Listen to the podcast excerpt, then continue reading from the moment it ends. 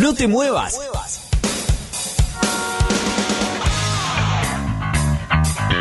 Llegó la hora.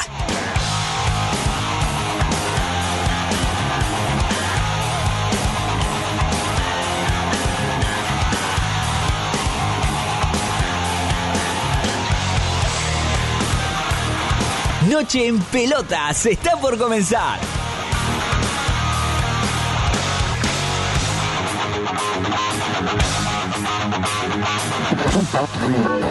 Pará, pará, ¿qué haces? No cambies de radio. Quédate escuchando Noche en Pelotas, tu último resumen deportivo y algo de música.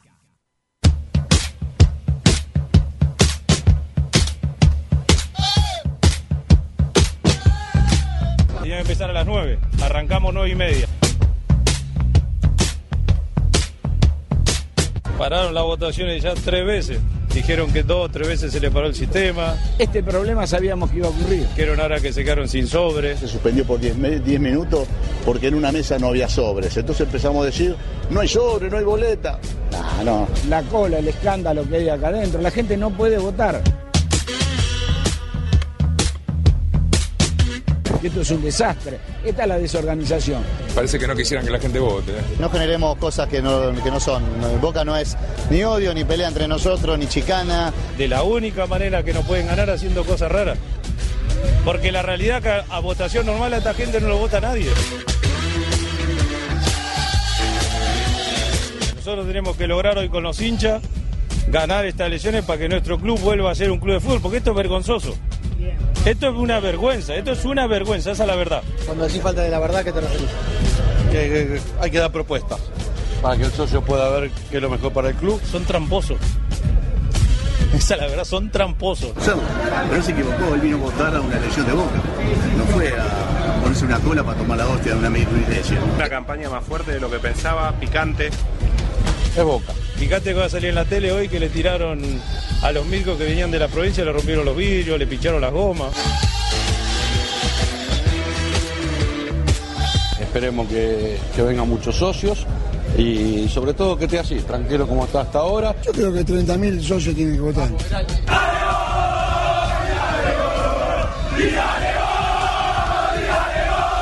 A elección normal ganamos 30.000 a cero. Es lógico. ¿Quién va a votar lo del otro lado? Nadie.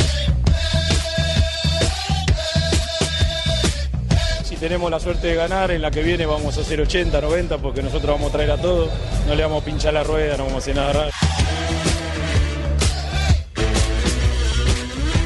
No, como el final de un proceso y trataremos de dejarlo boca puntero, que es lo de... La disputa política se metió en el medio, eso obviamente que repercutió, eh, pegó un cimbronazo en el, en el sentimiento del equipo. El tema es muy difícil por todo lo que el mundo boca, por todo lo que sucede afuera, pero bueno, eh, nosotros tratamos de hacer un trabajo, lastimosamente no salió.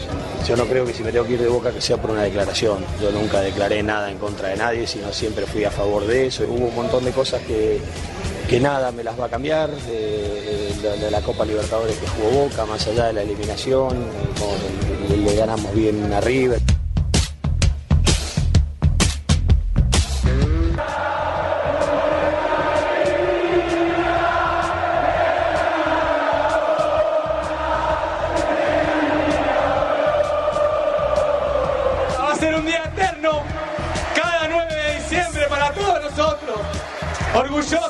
de ser esta gran familia. Gracias River, gracias.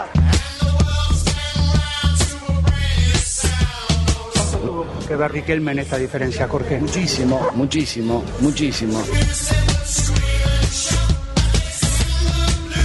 Estar contento con la gente que te vota y no estar enojado con lo que No, no, sabés, no estás equivocado. No, ustedes nos representan a los que no nos votaron.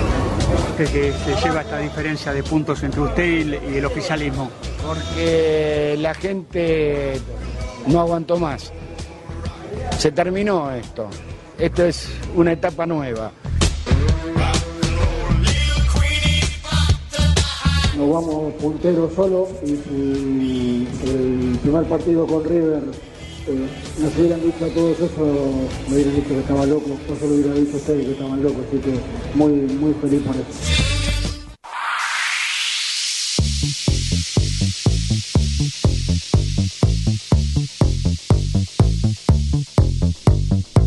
Hola, hola, hola a todos del otro lado. Arranca Noche en Pelotas. Sí, sí, programa número 55, capítulo, como lo tenemos eh, denominado esto. 12 de diciembre, diciembre del 2019, se acaba, se termina el año, anteúltimo programa de tu último resumen deportivo. Exactamente las 21 10 minutos en toda la República Argentina, con una temperatura de 23 grados en la ciudad autónoma de Buenos Aires. Bajó, ¿eh? notablemente después de tener eh, un martes y un miércoles infernal, infernal, y podemos hablar de, de la gente de Team, de team Verano. Esto no, no es Team Verano. 40, ya lo hablamos. 40 grados en Cava no es Team Verano. Es Team Infierno. Quiero decir. Nada. En el aire de la RZ del grupo Sónica, la más escuchada de internet. Ayer se cumplieron 14 años eh, de la radio eh, en el aire. Y estuvimos en la fiesta de fin de año. Algunas risas ahí ya eh, comprometedoras. El señor Ah, sí, hace señas. No, pero para, no, no digas mi nombre. No, no, ¿cómo no me digas tu nombre? Sí, sí, sí. A ver, con los saludos de rigor lo vamos a mencionar, porque él estuvo presente también, ese señor Agustín Crack Álvarez Trieri en la operación técnica. ¿Estuvo, est- ¿Estuvo bien? Estuvo perfecto. No lo vi tan perfecto, pero estuvo bien. Ah, esa me gustó más. Me gusta. Lo vimos por ahí, ahí dando vueltas, haciendo. Como un, como un anfitrión. Hola, ¿qué tal? ¿Tenés un cigarrillo? Ahí. que me vengan a sacar. No, no, eso no. También agradecemos producción general a Florencia Sánchez y Lucía Friedman, que también estuvieron presentes. Una fiesta bárbara con música de Daniela, eh, Luis Miguel, eh, bueno, el doble de Luis Miguel, claramente, pero un muy buen show y no, nos divertimos mucho. Eh, particularmente yo no comí nada, quiero decir. Pude arañar una mini porción de pizza. Pero bueno, no, no me quiero quedar solo en esto y, y voy a presentar a mis compañeros. www.nocheenpelotas.com.ar Ahí nos encuentran, están todos los links para que nos escuchen. Por ejemplo, el primero hacen clic y, y los tira directamente a la radio para eh, oír este programa. Y después todos los links para eh, entrar en las redes sociales como Facebook, como Instagram, como Twitter. Eh, también están todos nuestros programas y nuestras entrevistas en Spotify y YouTube. WhatsApp también. Hay un link para WhatsApp. Haces clic, se te abre la aplicación y nos mandas un mensaje, un, un audio, eh, comentando un poco lo que, lo, que vaya- lo que vayamos a estar analizando y, y tener tu opinión también. Presento al segundo elemento de eh, Noche en Pelotas en esta noche de jueves, el señor Corbis Corbalán. Muy buenas noches chicos, buenas noches a la audiencia. ¿Qué, qué pasa? Tengo la voz un poco ronca, ¿no? Ahora, ahora, me- ahora me- vamos a salir campeones, me calenté. Lo que pasa es que el cambio de clima a mí me mata, o sea, venimos de 40 ¿Cuál es el cambio de clima? El cambio de clima es eh, eh, lo que pasó, por Fernet, vino, ese es el cambio de clima. Es una, es una mala combinación. Sin haber comido nada, sí. Lo único que hay. ¿Usted tampoco quiero- comió? Comí la misma porcioncita que usted me dio. O sea, la otra mitad. Y la otra mitad, o sea, la, mi- me- media pizza, media porción de pizza comí. ¿Hubo, hubo comida? No sé, sé. Yo no vi nada, por Dios. El pernil, cuando llegué el pernil ya no estaba. ¿A qué hora? Bar- ¿a qué hora hay que llegar para que el pernil esté disponible? No, ¿qué es tarde? La, la fiesta estaba en pañales cuando llegué. Más o menos, ya estaban. A las 8 se Más empezó. o menos, A las vi- 9 ya no había nada, quiero decir. Nosotros, algunos nosotros entramos 9 y 10. Había alguna. 8, Sí, y media no, había nada. Había mucha hambre. Y ya a esa altura cuando llegamos, no sé si estaban en pañales, ya había algunos medio picoteados. No quiero nombrar a alguien, pero para, para no mandarlos en cana, pero ya- Había. El de saco, de saco blanco estaba roto. miraba al aire ese señor.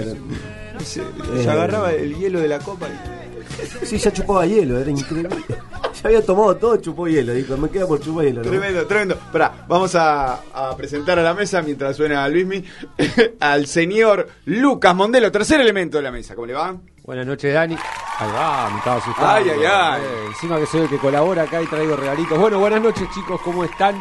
Eh, estoy, creo, contento de no haber ido ayer. ¿Por qué contento? Nosotros no estamos diciendo Miedo que nada no. estuvo mal. Me da miedo estar ahí, pues después le sacan el cuero a uno atrás. ¿Quién es el de saco blanco? ¿Puede la- ser mi tío? ¿Qué onda el Sí, bueno, pero ¿qué mandó su tío? No sé, usted porque usted no fue, usted no fue y mandó a su Yo tío. no fui, yo no fui, lo tengo que decir, pero bueno, es lo que le decía, contento no haber ido, me da miedo esa fiesta. ¿Por qué? ¿Por Luis Miguel?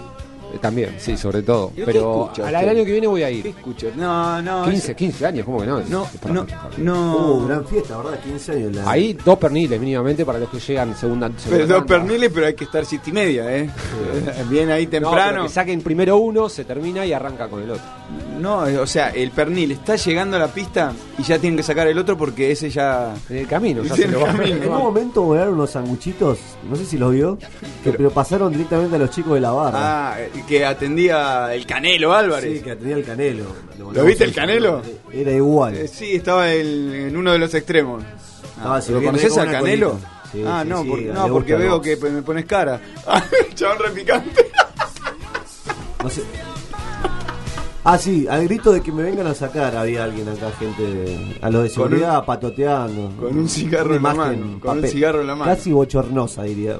con un cigarro. Papelonesco se escuchó. Papelonesco. Papelonero le decían de atrás. Igual había unos cuantos, ¿eh? Ah, sí. Unos cuantos papeloneros. Quiero, quiero saber si en otros programas hablan No, no así está ustedes. bien, Corby, no defiende, no defiende los papelones. Pero está bien, es una ¿Qué fiesta. estamos? ¿Qué- qué- Es fin de año, esto? aparte. Eh, Pongamos el deporte, por favor. Ah, está el señor Agustín Rossi. Ministro de Defensa actual, eh, reciente, bueno. reciente. Flamante ministro de Defensa. Bueno, Fernando Espinosa, que también asumió en la intendencia de la O sea, el repaso por el gabinete. Sí. Noche de política, es esto. Eh, ¿Qué quiere ver? No sé. No hay nada, no hay, no hay No, no ¿Qué sé. decía eh, usted? No, simplemente eso, qué bueno que, que- que no fui y me imagino que estas mismas charlas se dan en otros programas. Quiero escuchar qué habrán dicho de ustedes. Porque yo no, los vi, me, bien, me gustaría son saber. Como dos señores. do- dejaron bien parado el programa, quiero Dos pensar. señores, no, Que me preocupo de no haber ido, Por- entonces, pero, tranquilo. pero ¿por qué debería preocuparse? Ese es el. me preocupa la voz de Corbis, ya es, es- es un Pero factor Corbis, que- es un. Yo soy un flojito. Un elemento de la noche. Es un elemento más. Corbis es la noche. Corbis es la y noche. en algún momento es como eh, que se camufla. ¿El avión depredador?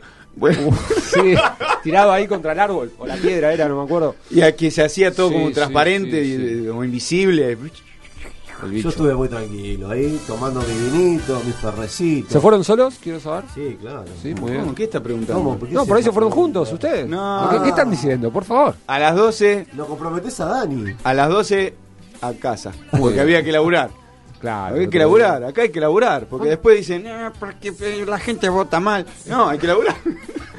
Yo creo que eso me, me- me- la- haber comido poco me cayó tan mal. Uy. Me desperté un poco descompuesto, sí, bastante, podemos ¿Y decir. la de compostura hasta dónde llegó? ¿No? Sin mucho gráfico, por favor. ¿Qué fue de la vida de ese actor No. Peter Lanzini? No. Ya no Y había otra chica también. O Manu. No, Estela Maris Lanzani era. Toda una familia ahí. De... Podemos seguir así, el cantante de si no, Brian la ex, de, de Fantino, Miriam. Lanzoni. Miriam. Ahí vamos, Ah, bueno. también. Ahí cambiamos. No, no sé si salió al aire, dijo acá nuestro operador. No, no el sale, Pato Abondancieri. Ah, también. Y el pato. Nosotros éramos Avatar, ¿no vio el video que, que, que subimos a las redes? Ah, sí. Tremendo, yo me asusté, lo vi a la noche Pero medio usted dormido, vive me asustado, desperté. ¿qué pasa? Soy muy susceptible. No, Valentini tremendo, no sé si le dura todavía lo de ayer. Sí, está, está medio picado todavía. Está un poco ahí ¿Lo conoces a Pikachu? Fue Pikachu. Compete el de Vélez, ¿dónde juegan? Ah. Colombia ahora. Efeméride, basta. Noche en Pelotas presenta las efemérides del fútbol. Un pequeño repaso por los hechos más destacados del mundo de la redonda.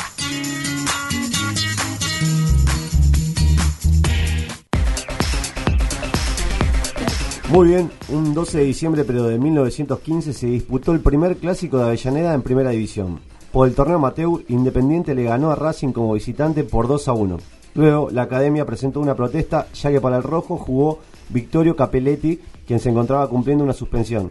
Tres días después, el Tribunal de Disciplina, llamado Consejo Divisional en esa época, anuló el partido y le dio los puntos a Racing.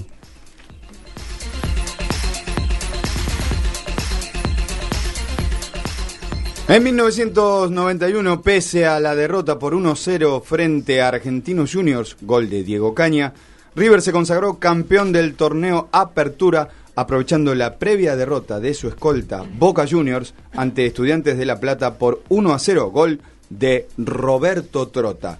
El goleador millonario en la campaña fue Ramón Díaz con 12 tantos. El 12 de diciembre también, pero de 2004, Newell's Old Boys ganó el título de primera división luego de 12 años. Se quedó con el torneo Apertura y cortó la hegemonía de los clubes de Capital Federal. Si bien cayó por 2 a 0 frente a Independiente en la doble visera, con goles de Jairo Castillo y Federico Insúa, aprovechó el empate de su más inmediato perseguidor Vélez con Arsenal Sarandí en un empate 1 a 1. 40.000 leprosos fueron a alentar al equipo del Tolo Gallego.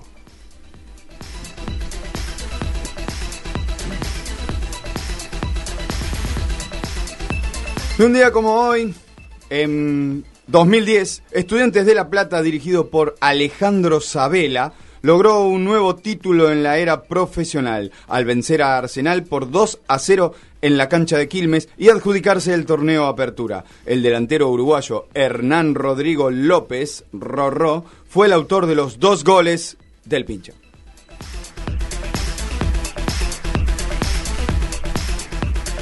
Muy bien, finalmente, desde el 2012, todos los 12 de diciembre, los hinchas de Boca, le mandamos un saludo grande a todos los hinchas de Boca, festejan el día del hincha CNS. Ya hemos visto un poco de movimiento acá por la zona, bastante complicado. No abrieron la bombonera, una cuestión política. Así que nada, están festejando, le mandamos un abrazo a todos los hinchas de Boca. Un abrazo a toda la parcialidad boquense, que como bien decía la efeméride, arrancó en el 2012 y arrancó con problemas en el 2012. Sí, sí, sí. Recordemos a- a- aquellos famosos videos que siguen circulando por las redes. Y va a pasar lo que tiene que pasar. O sea, como, como diciendo que se van a, van a romper todo. Recordemos que el McDonald's del obelisco. Sé si, bueno, la podemos decir esta última. Nunca va a poner un peso. en- McDowell. Bueno, McDowell. Como la película de.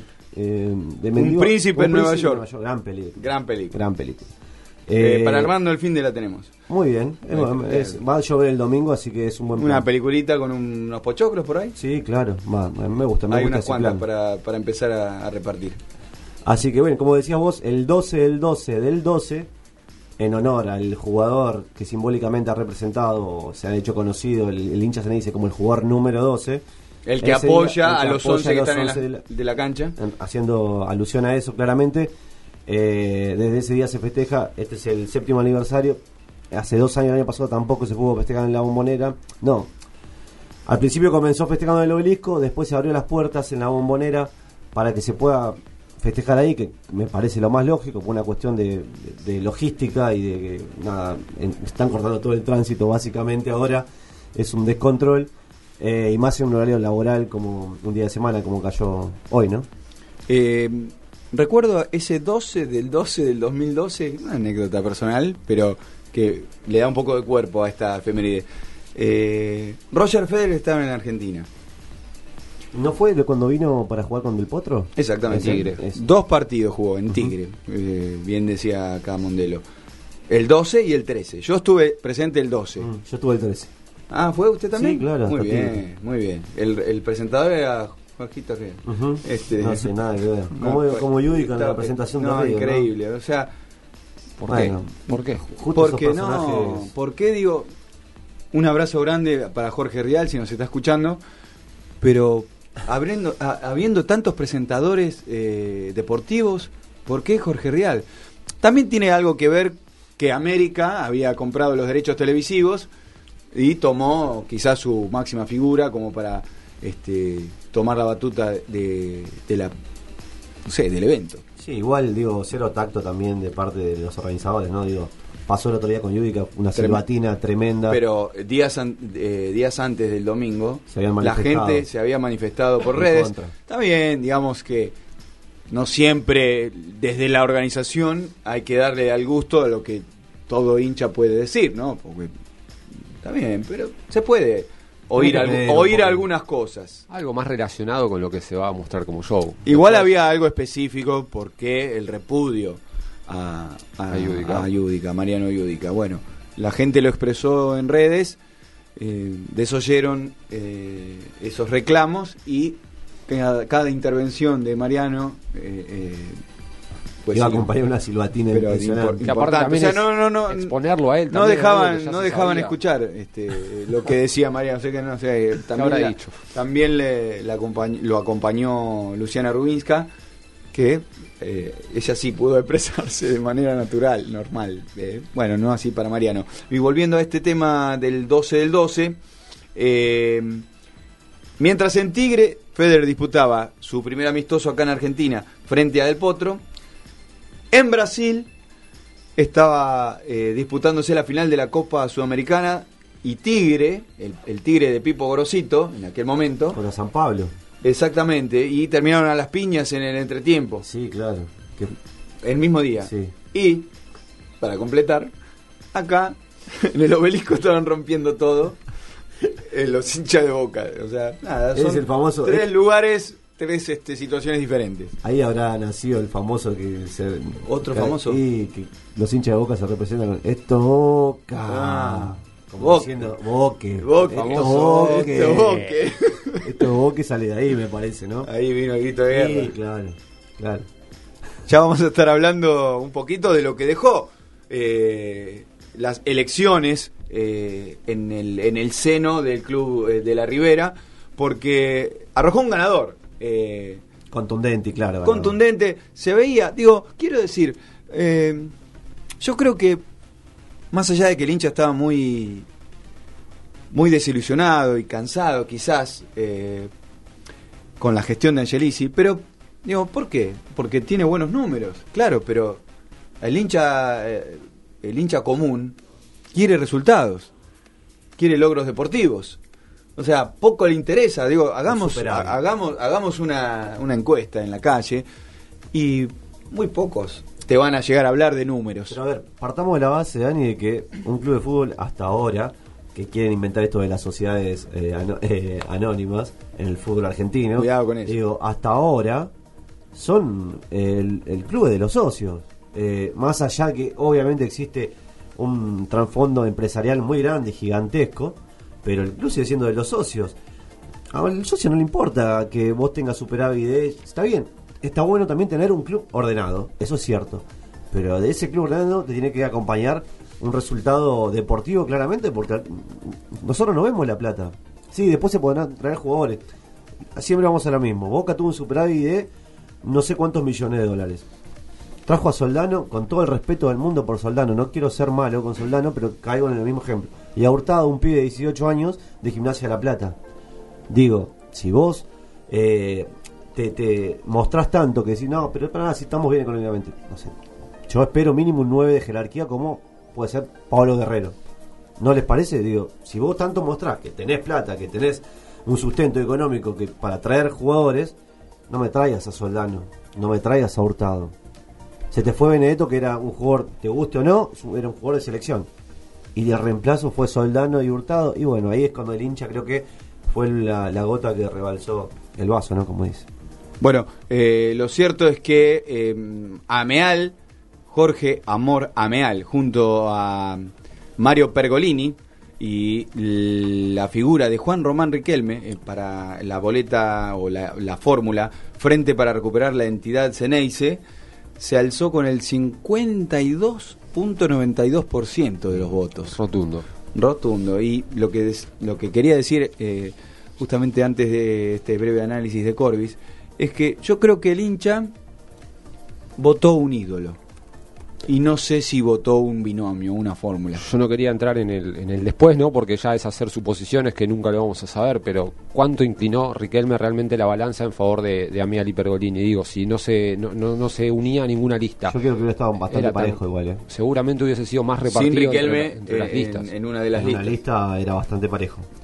De hecho, la diferencia más grande que ha tenido eh, eh, el- la alianza de Riquelme con Ameal y Perolini la, han hecho las mujeres. Digo, Eh, las mujeres se han sentido perjudicadas en estos ocho años de gestión Angelici, una cuestión del vóley que no se le ha, digo, ha dejado de participar el vóley femenino en Boca, eh, ha tenido bastantes y las mujeres se lo han hecho saber y ha hecho, ha marcado la diferencia y después claramente los vitalicios es donde emparejaron un poco a, a Angelici, a favor fueron más los vitalicios, lo- los mayores de 60, creo son 60 años de socios, ¿no?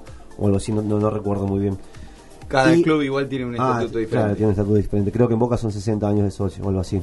Ellos marcaron la diferencia a favor de Angelici. En, en el interior, las peñas y todo eso, donde se suponía que Angelici iba a ganar, sacó una ventaja medial y claramente en el socio común eh, le, pasó el trapo, le terminó de definir a favor de, de Ameal. A favor de Riquelme, ¿no? Vamos a Definitivamente eh, eh, creemos, ¿no? Porque estamos en consonancia, que Riquelme dio un empujón a la, li- a la lista de, de Ameal. Digo, incluso eh, si vamos a resultados, le- le- está mal vista aquella gestión de, de Jorge Ameal eh, cuando, bueno, en definitiva tuvo que tuvo que abandonar eh, la presidencia. Sí, no, no fue una gran presidencia de, de Ameal. Incluso, que- incluso saliendo campeón con eh, el equipo de Falcioni. Claro, en el 2012, ¿no? 2011, 2012. Convengamos que Boca venía de. Boca, bueno, con esto se- es el fin del macrismo también en lo que es Boca, ¿no? Boca venía de Macri, venía de. 24 de- años de Macri. Ah, es verdad, 24, 24 años 24 años de macrismo en Boca. Sí, desde el 95, No, 95, 96. sí. Y nada, bueno, Ameal agarró un club donde justo había pasado lo de Pedro Pompilio, recordemos eh, su fallecimiento en 2007, 2008. Tomó las riendas. tomó las riendas Ameal. No, no fue una buena campaña. Creo que Boca no clasifica la, una de las Libertadores. Hace muy malas campañas, 2009 y 2010. Y bueno, nada, por eso también se lo recuerda como un mal presidente. Pero en cuanto a números, no fue tan así. Yo he visto bastantes eh, balances diciendo como no, casi nos manda la B. Nada, nada que ver eso. Boca estaba lejos de, de, los, de los promedios. Sí, no estaba primero en, en cuanto a promedio, estaba en la mitad, un poco más arriba, pero nunca estuvo cerca de irse a la B el balance dio no no dio superávit ni nada por igual pero dio bien no, no, dio números rojos así que eso fue una falacia que también el oficialismo quiso imponer para tratar de convencer a la gente de que no de que no era lo mejor El oficialismo, en segundo lugar, obtuvo el 30.64% con la fórmula Cristian Gribaudo y Juan Carlos Crespi por la mitad más voz y 16.43 para José Beraldi y Rocco Ferrari eh, con volver a ganar. Poco, poco esa lista. sí no lo ayudó ni siquiera la presencia de un, de un futbolista de los mejores si no es el mejor nueve que ha Como Gabriel como Batistuta. Pero no, No tiene, no tiene Boca. mucho peso en Boca. no claro claro En esa, el la- hincha esa- hablo, ¿no? esa, esa es la, la- la principal diferencia creo yo creo Digo, que eh, eh, Bati es un reconocido mundial, eh, incluso con la selección, pero con Boca eh, tuvo un campeonato y se fue, se fue a Italia.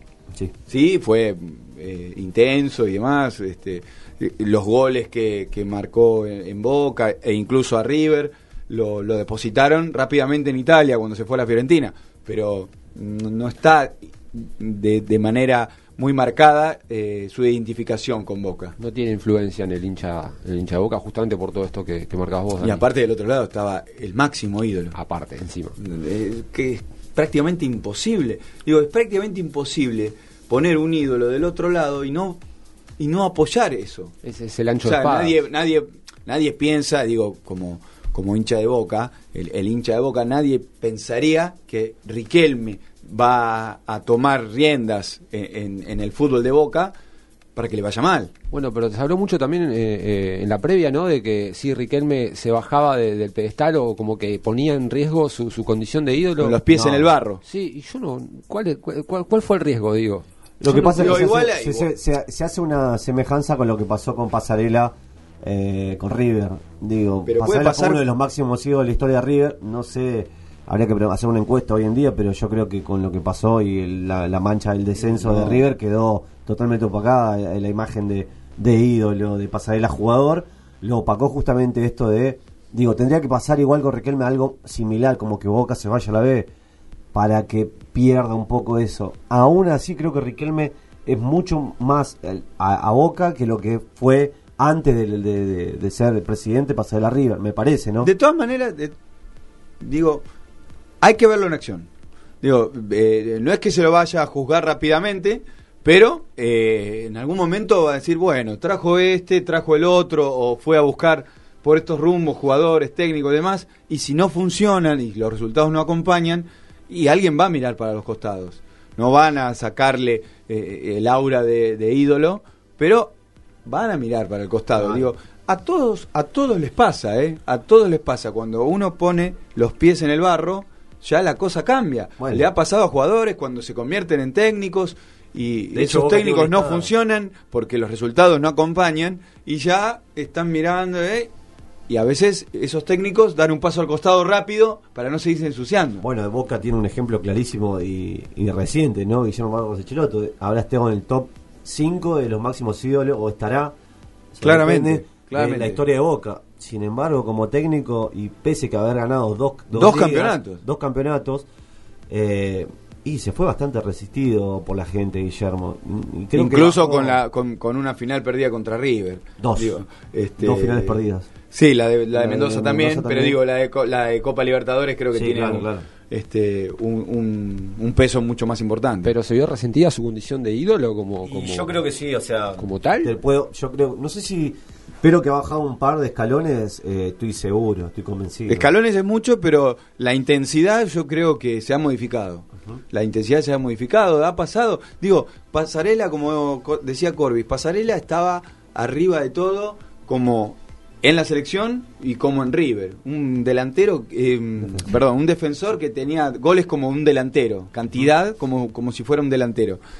Eh, esta es en su etapa de jugador. Después tuvo una etapa como técnico que mm, Regular. Sí, normal. Digo, también tuvo su premio de, de ir a la selección De y demás. selección. Digamos, Ganó con- campeonato con un excepcional, un excepcional jugador, un buen técnico Sí. y un pésimo eh, Dirigente. dirigente. También es Entonces cierto- esa imagen se fue apagando, se fue bo- borroneando y es así. Cuando vos ya no dependés de que si cabeceás o la clavas en un costado y ya tenés que tomar decisiones que no dependen solo de vos y si, si de los jugadores que tenés de, y de un montón de cosas que Igual podemos no- estar hablando. No me parece, me parece que esto que ha hecho Riquelme, que ha hecho Pasarela, yo para mí, por lo menos es una sensación personal, es mucho más valorable el que se mete eh, en los pies en el barro y no, bueno, con- no quedarse con, listo, yo soy ídolo, me quedo al costado, no me meto.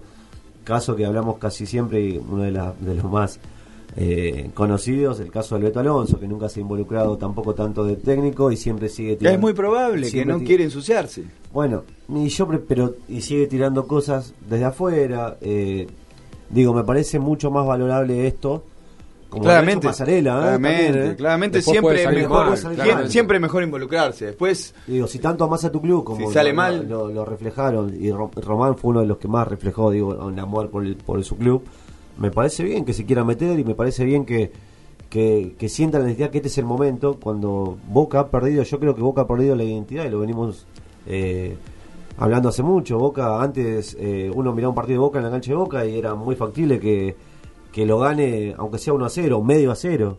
Porque sabías que en algún momento, dicho por el mismo Riquelme, que en algún momento iba- el gol iba a caer solo aunque estén jugando mal. Y eso a Boca le ha pasado en los últimos años, que justo coincidió con esta eh, con esta gestión de Angelici, coincidió en que Boca ha perdido esa esencia, el de ¿Qué, recalcamos siempre los partidos claves con River? Que River, ¿qué le ganó? ¿Por qué le ganó? Más allá por el juego, ¿no? No, no desmerece, porque después, bueno, algunos escuchan y dicen, no, que River le No, más allá del juego, River las primeras de 2014 y 2015 le había ganado más por guapesa, por ir al barro, por ir a trabar, a meter. Digo, ha perdido un poco eso Boca y siente Román que tiene que recuperar eso y nada, veremos cómo le va. Puede salir mal, como dice Lucas, pero bueno, mejor que mejor siempre que es ahí. mejor arriesgar y, y, y por qué no jugársela por el club.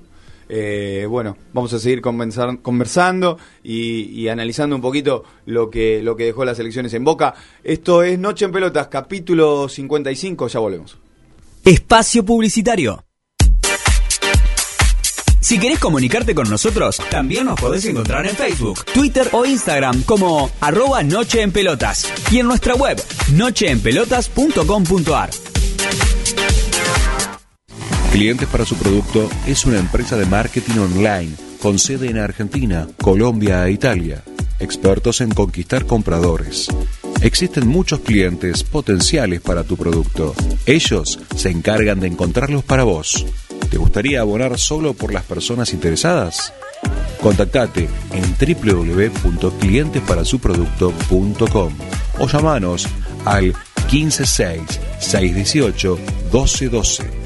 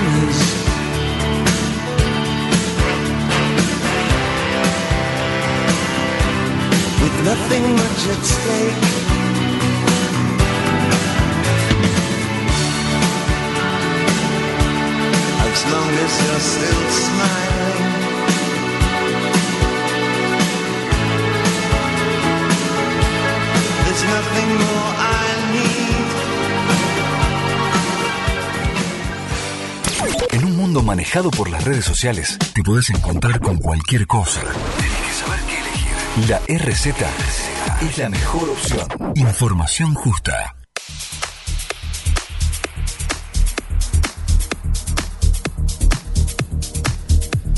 Segundo bloque de noche en pelotas, 21 horas 44 minutos exactamente, siguen los 23 grados en la ciudad autónoma de Buenos Aires y cambiamos el eje de la conversación, estábamos hablando un poquito de fútbol, de las elecciones en Boca, eh, pero ahora nos vamos a, como dicen algunos, el deporte blanco, como es conocido, ¿sí? ¿A usted le gusta? Un poco le gusta. Sí, sí, yo soy de mirar bastante, pero digo, ¿por qué deporte blanco? Me lo había explicado alguna vez, ¿no? Creo. Deporte de élite. Ah, ok. Pero ya dejó de ser un poco deporte de élite, me parece. ¿Por qué? No sé, me parece, es una sensación que tengo desde afuera, no se, sé. Lo puede, co- se lo podemos preguntar a él, a ver qué dice. Puede ser. Lo tenemos en línea, en comunicación directa, a José Chucho Acasuso. ¿Qué tal, José? Daniel García de Noche en Pelotas te saluda. ¿Qué tal? Buenas noches, ¿cómo están? Bueno, eh, ante todo te pregunto, ¿cómo está la actualidad de, de Acasuso? Porque sos eh, de convertirte en un eh, una de las figuras de la Legión Argentina, eh, muy importante, eh, de no tocar una pelota después de- del retiro por muchos años a quizás eh, convertirte en el cerebro detrás de Pela. ¿Cómo es esto? Sí, me retiré en el 2011 y mm, bueno, estuve un par de años alejado de las canchas y ahora eh, el año pasado lo empecé a ayudar a Guido acá en Buenos Aires y bueno, y en- ellos, él con, con su entrenador terminaron la relación en el US Open. Y bueno, y me pidió que lo acompañe en los últimos dos torneos del año, lo acompañé y este año ya eh, arrancamos, arranqué digamos como su entrenador principal, así que nada, fue una buena experiencia, eh, algo nuevo para mí, la verdad que más allá del, del año bueno que tuvo, la pasé bien, me gustó y bueno, ahora estamos en el medio de la pretemporada para la eh, para el año 2020, así que entrenando y, y preparando a Guido para, para el año que viene. ¿Cuáles son los objetivos que, que tienen o que tiene Guido, incluso que, que tienen como, como cuerpo técnico los dos, no? Sí, él terminó 25 este año. eh, el, el objetivo era que, que, bueno, obviamente que él mejore como algunas cuestiones como jugador para poder eh, estar más arriba en, en el ranking. Eh, lo logró, obviamente que hay muchas cosas para mejorar todavía, pero ahora el desafío va a ser mantenerse, mantener lo que hizo este año y obviamente mejorar. Y de esa manera va a tener eh, chances de obviamente ganar partidos, de, de ganar torneos y, y de esa manera mejorar su ranking. Objetivo de ranking la verdad que no hay, eh, eh, no, no, no, no pusimos un número, obviamente que la idea es terminar mejor que este año, eh, pero bueno, estamos trabajando duro para eso, va a ser una pretemporada corta porque este año estuvo la Copa Davis más el descanso, pero pero bueno, eh, contentos con, con la planificación. Esta es la primera semana, quedan dos semanas más y después viajar a Australia. Este año, eh, por ejemplo, si, si hacemos este puntual en el torneo excepcional que hizo en Wimbledon, eh, yo recuerdo vos en, en Wimbledon en, un- en una en una etapa de jugador perdiste seis primeras rondas. Eh, ¿qué, qué recuerdos tenés de ese, de ese torneo como jugador y llegar eh, en esta de esta forma como entrenador y, y- y ver que tu pupilo hace eh, su mejor campaña en, en la, en la hierba? Sí, yo le- la verdad que, bueno, antes el- en Wimbledon el, la el pasto era más rápido, era más difícil jugar. Yo eh, nunca iba bien preparado porque porque prefería descansar y de hecho muchos años no fui a jugar. Eh, prefería descansar y entrenar esas tres, cuatro semanas para la segunda parte del año. Los años que fui a jugar siempre iba directo. Algún año fui a jugar algún torneo antes, pero la verdad que no, la preparación no era la mejor. Eh, obviamente viéndolo en el tiempo no, no era lo ideal, era un torneo muy importante. Eh, pero bueno, en ese momento era la, la, la decisión que tomaba. Eh, y en el caso de Guido, eh, el año pasado tuvo una buena gira, se sintió bien, tuvo una buena sensación y este año quería apostar de vuelta, así que eh, fue a jugar los torneos previos, si bien perdió en primera ronda, pero eh, la clave en el pasto siempre es tratar de estar la mayor cantidad de, de horas posible dentro de la cancha, ya sea compitiendo o entrenando. Eh, se logró eso y, y bueno, tuvo el- su mejor Wimbledon, ganó grandes partidos, eh, fue de, de menor a mayor y bueno, y obviamente fue el mejor torneo de su carrera. Eh, así que ojalá que, que el año que viene pueda repetir no solo ahí, sino en los otros torneos grandes. Vos decís de menor a mayor. ¿Qué cosas ajustaron eh, que, que Guido pudo pudo hacer este torneo eh, como, como pasó en este 2019? No, básicamente eh, es raro porque en el pasto vos son pocos los torneos al año. Él el año pasado terminó con una buena sensación.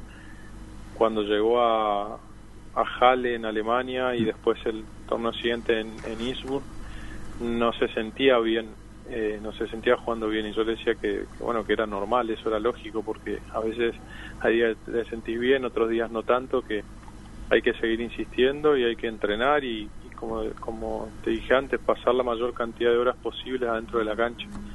Eh, y bueno, logramos eso. Tuvo una primera ronda que por momentos jugó bien, por momentos más o menos.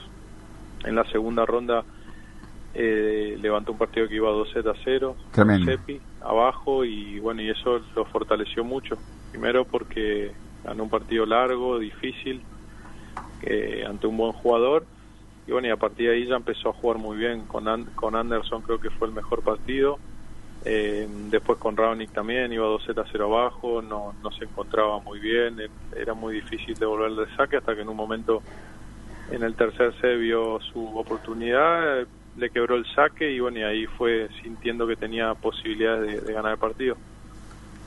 José, ¿cómo te va? Cristian te saluda de este lado. Quería preguntarte, eh, tengo entendido que después te retiraste, hiciste, te habías involucrado en tareas sociales eh, en, tu provincia, en Misiones, y te habías sumado a una empresa que en- creo que en su momento manejaba la, comercialización de la Asociación Argentina de Tenis, y de hecho han ganado las elecciones del año pasado, vos como vocal. Eh, ¿Qué te llevó de nuevo a estar eh, metido dentro de lo que es eh, las canchas, si se quiere, de pasar de la parte social o política a de- decir, bueno, extraño esto? ¿Qué, ¿Qué sensaciones te pasó a vos para decir, bueno, vuelvo, vuelvo a las canchas? No, al principio como casi la mayoría de los jugadores que después de viajar tantos años y dedicarle tanto tiempo terminas un poco saturado y salvo algunos casos puntuales la mayoría siempre está un poco alejado. Eh, y la verdad que no nunca descarté pero no pensaba eh, eh, estar eh, como entrenador y se dio esta oportunidad y, y bueno dije voy a voy a ver a ver de qué se trata a ver si realmente es lo que no quiero o si por ahí me gusta. Y bueno y probé y la verdad que, me gustó eh, lo disfruté la pasé bien sentí que que a Guido le hizo bien, que, que va mejorando como jugador y eso está bueno, eh, es lindo, así que eh, ahora el año que viene de vuelta, obviamente que yo no viajo todo el tiempo con él, viajo algunas semanas, otras semanas va otro otra persona y bueno, y de esa manera también es es más llevadero, ¿no? Eh, La verdad que si tuviese que viajar full time con un jugador en este momento de mi vida no creo que lo pueda hacer y tampoco me parece que sea lo mejor. Hoy está bueno poder eh, tener que el jugador tenga dos, dos personas para viajar, para descansar un poco de, del otro, ya que se convive mucho tiempo. Y, y bueno, ojalá que el año que viene sea igual o mejor que este. José, eh, a lo que no tenías tiempo por una cuestión de viajar todo el tiempo, creo que fuiste papá, ¿no? Me parece. No, Ah. todavía no en abril. Ah, en abril, en abril vas a hacer, digo, bueno, también te conlleva mucho tiempo ese esa- ese momento y digo, debe ser único vivirlo. Te quería preguntar, eh, ¿por qué, ¿cuándo sentís más, sentís más nervios ahora estando fuera de la cancha o cuando jugabas? No, ahora, obviamente, porque cuando las cosas no dependen de, De uno. de uno, eh, te pones más nervioso. Eh, y hay muchas veces que te sentís impotente también, porque creo que el tenis debe ser el único deporte que no se puede dar indicaciones, entonces Claro. hay momentos que querés hablarle, que querés decirle al jugador y, y no podés porque eh, no está permitido, entonces eh, eso hace también que te puedas, que te pongas más nervioso también porque querés hablar y no podés. Pero bueno, está, son las cosas que tiene el tenis y hay que hay que adaptarse a eso. Si te puedes eh, definir como un entrenador, digo, ¿a quién veías como entrenador? Digo, ¿qué es tu referencia? Y decir, bueno, trato de imitar a este o trato de, de sacar lo mejor de este o tenés varios entrenadores en tu cabeza como diciendo que te, que te aportaron mucho a vos en tu carrera.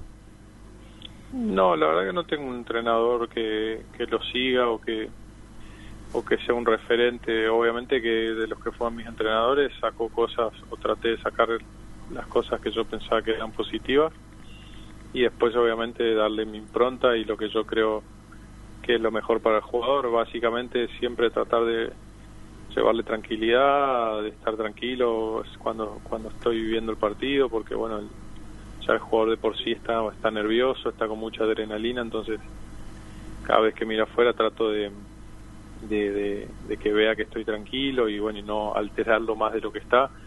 Eh, y, y bueno, y después trabajar obviamente en las cosas que, que yo considero que Guido tiene que mejorar. Pero ah, yo creo que uno va sacando cosas y experiencias de lo que vivió como jugador y, y en base a eso tratar de volcarlas, a, en este caso a mí, a Guido. ¿Cómo fuiste asumiendo, en, en este caso, no, Eh, tu, retiro como jugador?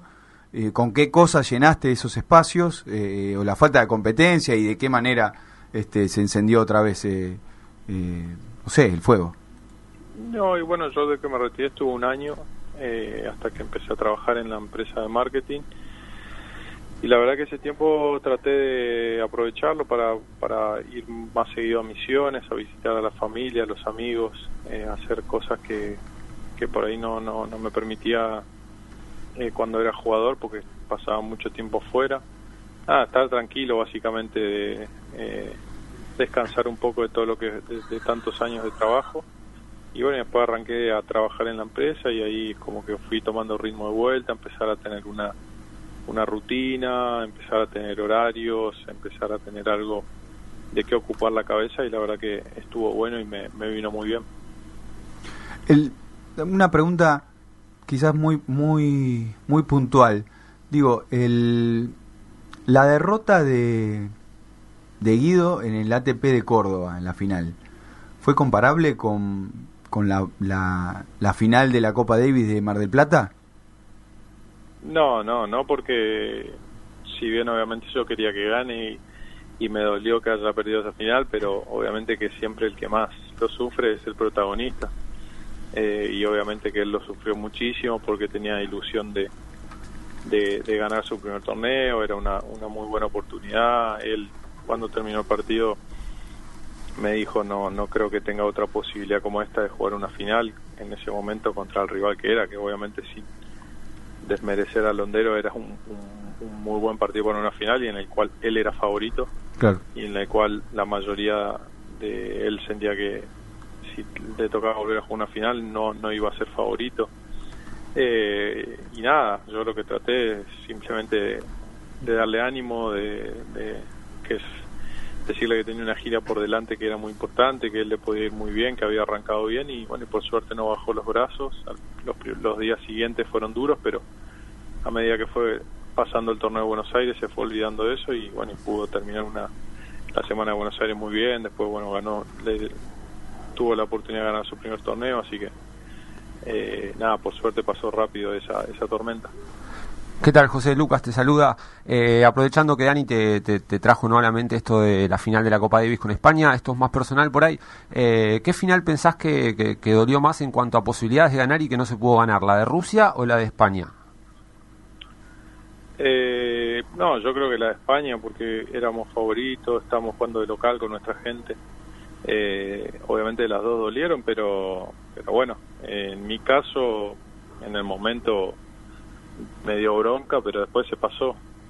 Tampoco eh, era la, la muerte de nadie y cuando vos dejas todo en la cancha y haces todo lo posible para, para ganar y, eh, y, y hay, hay un día que te toca con alguien que juega mejor que vos o que ese día jugó mejor que vos, no hay nada que reprocharse.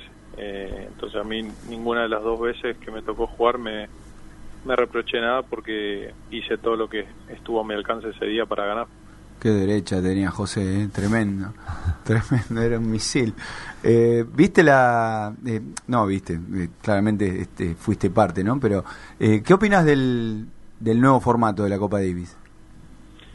A mí me gusta, la, la verdad no pude no pude ver nada porque estaba de viaje eh, y no pude ver, pero pero me parece que está bueno para por un lado para los jugadores obviamente que no, no son partidos tan largos, tan duros, se juega todo en una semana, para el público me parece que está bueno porque no solo puedes ver a tu país, sino ver a otros a otros países, a otros jugadores, Sí. es bien dinámico, eh, cualquiera le puede ganar a cualquiera, que los, hacer los partidos más cortos y menos puntos, el que por ahí tiene un equipo más débil tiene más chance de, de dar un batacazo. Eh, me parece que eh, en general está bueno el cambio.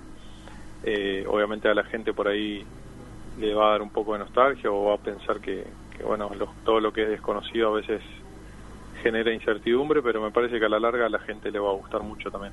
¿Lo, lo hablaste con, con Guido? ¿Cómo se siente con este nuevo formato?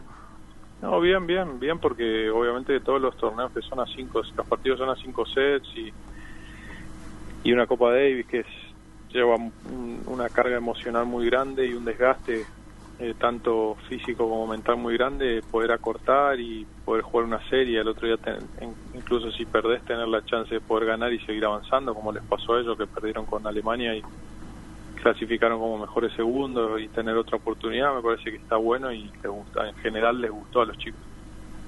Hace poco eh, Gil Simón eh, dijo que es- está por desaparecer eh, lo- lo- los, los partidos así largos, este, maratónicos, incluso que, que va a ser todo muy muy efímero, con partidos muy cortos y que eso sí le daba nostalgia. ¿Vos qué, qué pensás al respecto? Eh, no, para mí el tenis necesita un cambio, eh, o necesita un cambio. Es el único deporte que, que, que no se adornó, digamos, eh, en los últimos tiempos respecto a otros. Eh, todos, de alguna forma u otra, fueron cambiando eh, reglas o, o- incluyendo reglas y, me parece que, que el tenis le faltaba eso. Eh, y, y en cuanto a los partidos largos, me parece que era muy duro para los jugadores, muy difícil, eh, por todo lo que conlleva el desgaste tanto físico y mental, y para la gente también. eh, yo creo que hoy ya la gente sentarse, ni el más fanático del mundo, eh, se sienta a ver un partido cinco horas por la tele y menos en un, en un torneo, en una cancha bajo el rayo del sol. Es, eh, es, es difícil mantener la atención, entonces hay que buscar de hacerlo más dinámico, eh, más corto y bueno, y creo que va camino a eso. Como le pasó Me a que como le pasó a Leo Mayer eh, que- contra Brasil acá en Argentina.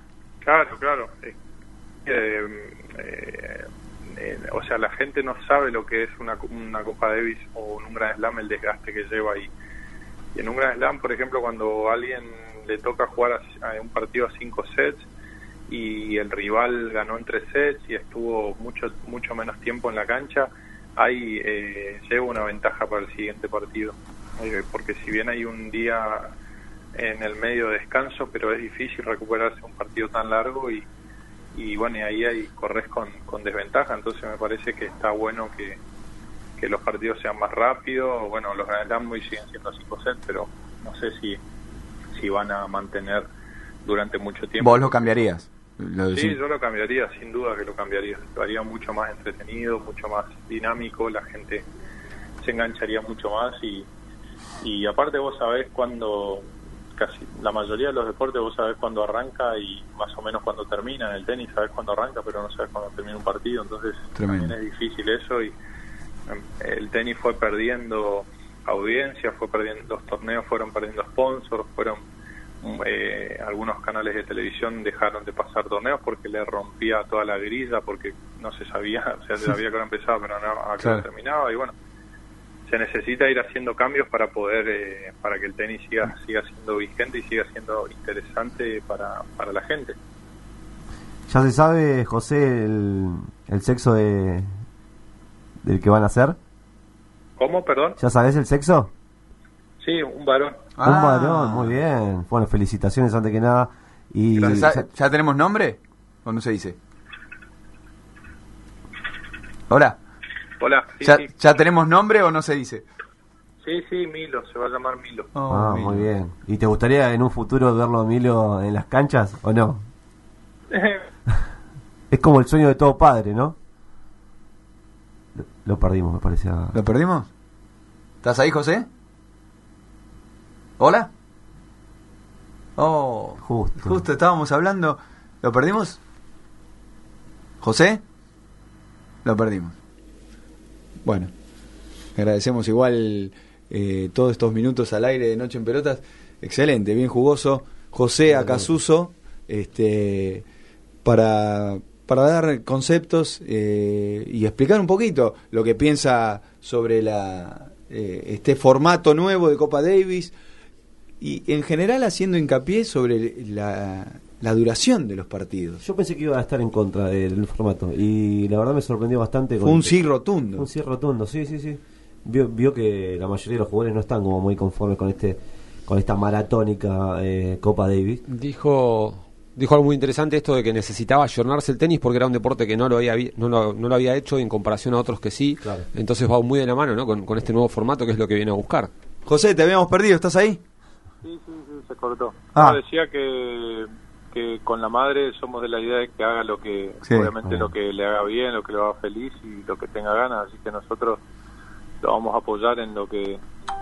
Sí, en, sí vamos a tratar de llevarlo para el lado del deporte, obviamente, eh, pero bueno, si, si decide por, por, algo- por otro deporte, va, va, va siempre va a ser apoyado, así que, que bueno. Siempre, decida siempre que tengan- a estar presente. Siempre que esté cerca del deporte va a estar bueno. Este, y eso lo, lo va a llenar de salud, más allá de- de- del cariño que le puedan dar ustedes. La última cortita, chiquita. ¿Por qué Chucho? ¿Quién te lo puso? eh, no, por mi apellido, Acasuso, Sí. Acachucho y, y nada, o sea, siempre me preguntan y esperan una respuesta No, sofisticada y no, no, no hay mucho que... eh, en realidad a mi hermano también le decían y, y bueno, yo era eh, Chuchito y bueno, después heredé el apodo, así que eh, nada, es por eso. Bueno, bien. Eh, te agradecemos eh, el, el tiempo acá en Noche en Pelotas. La verdad, estamos este, eh, agradecidos y bueno, la verdad que siempre es jugoso hablar con un personaje, un protagonista este, y de, de- de la magnitud que vos tuviste en la Legión Argentina en, en- en el tenis. Bueno, muchas gracias, es un placer y un saludo para todos. Un abrazo grande, que sigan los éxitos y bueno, que en el próximo 2020 eh, tanto vos como Guido, eh, bueno, lleguen a los objetivos que se, que, que se planteen. Bueno, muchas gracias, saludos. Un abrazo. Y ahí pasaba en el aire de Noche en Pelotas José Chucho Acasuso. Acachucho sería, ¿no? Acachucho, sí. Acachucho. Lindo, linda, linda nota, linda nota. Muy bien, siempre, ¿no? Siempre nos damos un lujito. Siempre. Venimos metiendo varios, unos, un sprint final de último mes. ¿Hay sorpresa Con- para el ¿Para el 56, último? para el último? Y una sorpresita vamos a meter. Y habría que meter un- alguna maravilla, pero no sé si se puede. Vamos a ver. Una linda maravilla, sí, Eh. ojalá. Esto es Noche en Pelotas, capítulo 55, ya volvemos. Desde Buenos Aires, Argentina, vía internet hacia todo el mundo, transmite la RZ. La RZ. Desde sus estudios ubicados en Avenida Callao 194, Ciudad Autónoma de Buenos Aires, la RZ. Una radio del Grupo Sónica. Una nueva hora comienza en Argentina. Son las 10 de la noche. Un equipo de profesionales te espera para asesorarte en lo que más necesitas. Estudio Lecky Galazo. Derecho civil, de familia, laboral. Además, amplia experiencia en recupero de carteras de deudores morosos. Estudio Lecky Galazo. A tu alcance. www.estudiolequigalazo.com.ar. Consulta al 5246 Sorprende a tus invitados con un delicioso pernil, sin tener que hacer nada más que pedirlo. Pernil a domicilio. Visítanos en www.perniladomicilio.com o envíanos tu WhatsApp al 011 3218 6000 y haz tu pedido del más rico pernil, con panes y salsas para deleitar a tus invitados. Pernil a domicilio, sabor que se comparte. WhatsApp al 011 3218 6000 www.perniladomicilio.com Arquímedes perdió un tornillo. Oscar y Fernando lo buscan todos los miércoles de 20 a 21 por la RZ. El Tornillo de Arquímedes, un programa de divulgación científica. Conducción, Oscar Rizo y Fernando Fuentes. Producción, Fernando Fuentes, por la RZ. Forma parte de la programación de las radios del Grupo Sónica, el grupo radial más importante de toda la Argentina. Y hacete escuchar.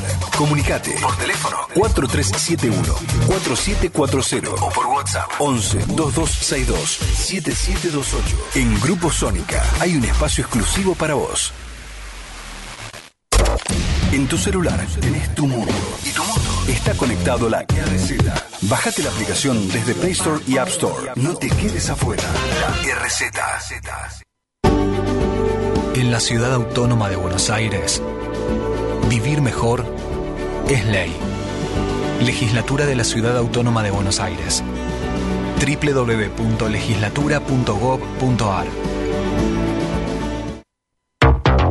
Tu rutina termina cuando arranca After Office. Cine, teatro y pochoclos. Viajes y todo lo que está bien. Entrevistas, tus planes para el fin de ya los pensamos por vos. Después de trabajar. Descubrilos todos los viernes a las 19 por la RZ. Tenés que ser parte de la RZ. Porque sin vos, nada de esto tiene sentido. Sumate a nuestra comunidad. Facebook.com barra RZ Radio. Todo lo que querías escuchar. Y lo que ni pensabas encontrar. Todo eso. Todo eso y más. En un único lugar. La RZ. Una radio del Grupo Sónica.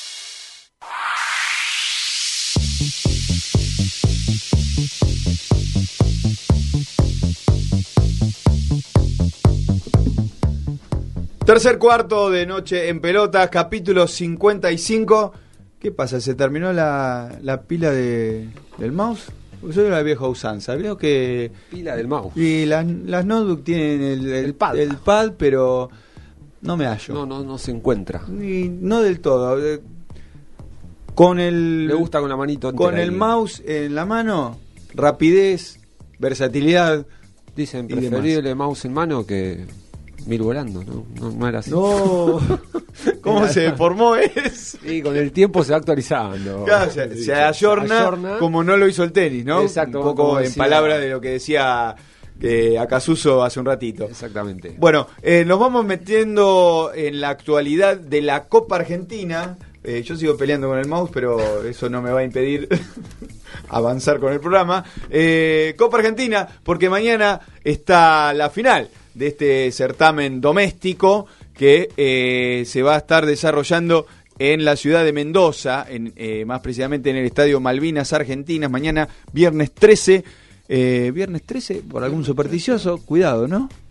¿Es el viernes o el martes 13? Y pero también está ahí el viernes dando vueltitas, ¿no? Pero, Sí. O sea, inicialmente martes 13, no sé por qué. Tiene más marketing, claro, el martes 13 y, y nada. Después Pero en la peliculita viernes. estaba como el viernes, ¿no? Ahí ya no, No. no estaría Se fue. tema, sí.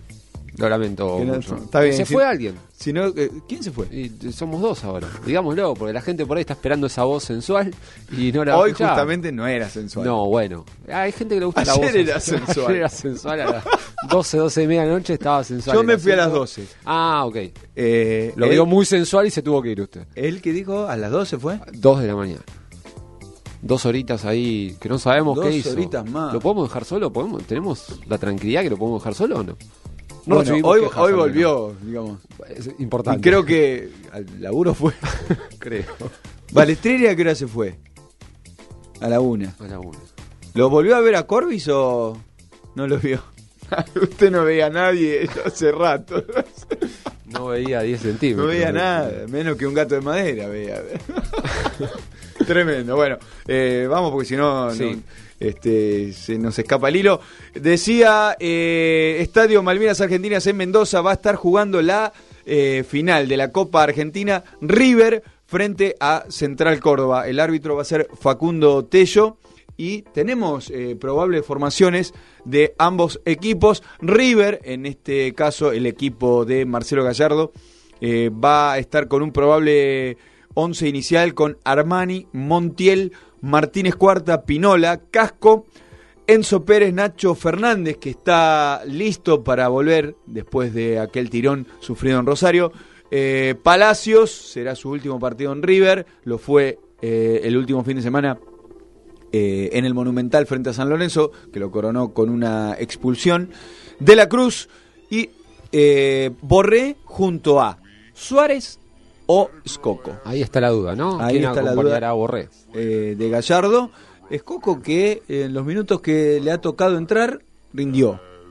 Sí, es bueno. un jugador, es un jugador que rinde usualmente de titular. También lo ha hecho mucho cuando le toca salir del banco. Y quedará a ver qué es lo que pasa en este semestre.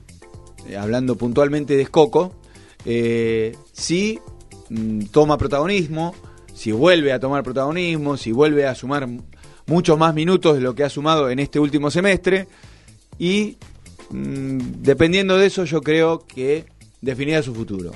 ¿Tiene, ¿Sabemos hasta cuándo tiene contrato? El contrato tiene hasta, Hasta junio, junio. del año próximo. Entonces, lo que pase en este semestre eh, determinará si se queda en Núñez o se va a retirar a Newell's.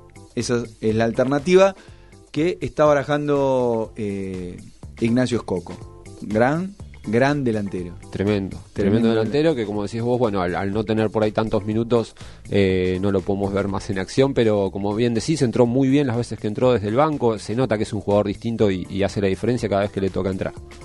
Central Córdoba por el lado del equipo de Gustavo Colioni eh, va a estar formando eh, tentativamente con el ruso Rodríguez, Quiles, Vera, Nani, Ibai, Meli, Vega, Alzugaray, Galeano, Núñez y Herrera. Esos son los 11 que va a estar disponiendo el cordobés Colioni, que recordamos eh, utilizó suplentes en la última eh, jornada de Superliga frente a Gimnasia en el Bosque, que eso también determinó la primera victoria del equipo de Maradona en condición de local, eh, guardando jugadores Coleoni para este, este plato fuerte que tiene en, en el fin de la temporada, digamos. Eh, recordamos que el ganador de este partido va a estar clasificando directamente a la Copa Libertadores. Pero acá hay un detalle con el perdedor. El perdedor no va a repechajes eh, en los dos casos. Digo, en los dos casos, digo, si, per- si pierde River o si pierde Central Córdoba. Si el, si el campeón de la Copa Argentina es River, va directamente a la Copa Libertadores de América, en la zona de grupos. Y el que vaya a repechaje es Atlético Tucumán. Mira. En este caso, por una mejor ubicación en, en la tabla general del torneo anterior. Ahora, si Central Córdoba se alza con el trofeo eh, de Copa Argentina, irá directamente a la zona de grupos, histórico. Sería un, un- hecho para la provincia, para el tremendo, equipo. para Santiago del Estero, enorme. tremendo, a la zona de grupos de Copa Libertadores de América. Y River, en este caso sí, irá al repechaje este, por eh, un lugar en, esa, en esos grupos. ¿Qué? El repechaje son Eh, seis partidos. Creo que son tres largo. rondas. Sí. ¿Dos o tres rondas? Son tres rondas. Son tres rondas, ida Son y tres vuelta. rondas, ida y vuelta. Son seis partidos con viajes en el medio. Si, te toca. Sí, a ver, en- Te puede tocar un colombiano, un uruguayo. En la previa es el, bueno, sería el, el último, uno de los últimos finalistas de la Copa Libertadores contra equipos que no sé si tienen la talla que, que tendría River. Así todo es un desgaste porque, como decís bien vos, eh, implica viajes, implica exponerse a, a- a- a ver si, si podés ganarlos o no. En principio sería más accesible, más allá de que después, bueno, tienen que sumar seis partidos previo a entrar a la fase de grupos. Un partido que a priori en papeles puede, se puede decir desparejo. Súper desparejo. No sé si hace poquito, estos días también salió a la luz el dato de, de- de cuánto vale cada plantel. Eh, por el lado de Central Córdoba, la suma de todos sus jugadores es de 10,5 millones de euros. Ah, igual un número lindo, ¿eh? Sí, son- Démelo. de todo el plantel te estoy hablando. Sí, sí, no sí, sé no, cuántos claro. jugadores eran. Y bueno, el de, el de River asciende a 160 millones de euros, Ah. sumando a todos sus jugadores. Hay jugadores incluso de River que solos valen más que todo el equipo de, de Central Córdoba. Bueno, el caso ahora más, más fácil es el de Ezequiel Palacios, que fue vendido en 24 o 25 millones al, al Bayer Leverkusen. Bueno, eh, de, de hecho, digo, Central Córdoba eh, ha vivido en, los- en el último tiempo, en el último año y medio, eh, con el corazón revolucionado. O sea, eh, Emoción tras, tras de, emoción. de Federal A a Nacional B, a Superliga y a un paso, a un partido, está bien, le tiene que ganar a River, pero a un partido de entrar en la Copa Libertadores de América. A ver, está súper agrandado, súper motivado, viene escalando posiciones. Los partidos y- hay que jugar. Y no llegó a la final por sorteo. A ver, hubo una previa y ganó incluso Y ganó todos los partidos, ganó todos eh, los en los partidos, 90 minutos. Sin, sin penales, exactamente. Porque eh, es muy común en la Copa Argentina Pasa que la, eh, los equipos avancen a través de los penales, porque se juegan 90 minutos, empate, penales. Sobre todo por esta eh, sí, Diferencia. diferencia, ¿no? Que por ahí el equipo que se siente menor se, se acobacha atrás, se como que cuida el arco. Se bueno, cierra un poquito, penales vamos a penales y 50-50 y, es una lotería. Eh, como bien decía, Central Córdoba pasó ganando todos sus partidos y, y ganándole incluso, bueno, está en primera hora, ¿no? Pero ha jugado con, con equipos de, de mucha experiencia en, en primera división y, y ahí está, en la final, súper merecido y con la posibilidad, bueno, como decíamos antes, de, de- de un hecho histórico, de, bueno, primero conseguir un campeonato nacional, que sería la Copa Argentina, y segundo, casi a la misma altura que ganar un torneo, es eh, este acceso a, a la fase de grupos de la Copa Libertadores 2020. Eh, los dos vienen de perder. River, habíamos dicho, eh, en su último partido perdió 1-0 con San Lorenzo, que incluso cortó una racha de 15 años del equipo de Boedo sin ganar, Sin eh, en el Monumental. Y además una racha de Gallardo también, que no perdía desde hace un tiempo largo con grandes, con los grandes. Eh, y también mencionamos que Central Córdoba venía de perder, porque Coleoni decidió guardar algunos titulares, fue al bosque en busca de, de algún punto. Empezó, Empezó ganando, ganando, empezó ganando el partido, pero bueno, eh, el equipo de Maradona lo dio vuelta, se puso 2 a 1, que a la postre terminaría, terminaría siendo el resultado final. Lo cierto es que los dos vienen de perder, acá son 90 minutos, sí, está dispar, hay mucha plata de un lado, mucha menos del otro, pero el partido hay que jugarlo. Colioni, a Colioni no, se le, no, le, no le quitas la ilusión de jugarle 90 minutos a River. No, bueno, de hecho, eh, que no lo hablamos, ¿no? Pero eh, Facundo Melvilo decidió darse de baja de- del equipo, ¿no? Es un, un delantero que viene justamente de- desde el ascenso con Central Córdoba. Por un tema de lesión estuvo relegado en los últimos partidos. Esta vez fue convocado, pero iba a ir al banco. No, no, no le gustó aparentemente esa decisión a, a Facundo Melivilo, que incluso el presidente de Central Córdoba salió a decir que hablando con el jugador ya, ya tenía contactos para ir a jugar a, a algún equipo del exterior y, y finalmente decidió darse de baja. Es algo que por ahí eh, puede llegar a impactar o no en el equipo de Central Córdoba. Sorpresivo. Sorpresivo, digo, es un jugador eh, importante en el ataque. Súper importantes, como decíamos, aparte viene con, con mucha historia, viene del ascenso, es un, jugador casi histórico, por decirlo de alguna manera, de Central Córdoba. Eh, pero bueno, cuando le consultan a, a Colioni, obviamente Colioni dice, no, esto no, no nos va a afectar en nada, tenemos la cabeza en, en- este partido que puede ser histórico para el club, y en parte creo que es así. Me parece que no, no, no sé cuánto puede afectarlo o no. Bueno, ya lo veremos eh, mañana a las 21.10. Eh, la incertidumbre que había alrededor de Gallardo, yo creo que es la misma incertidumbre que hay todos los años.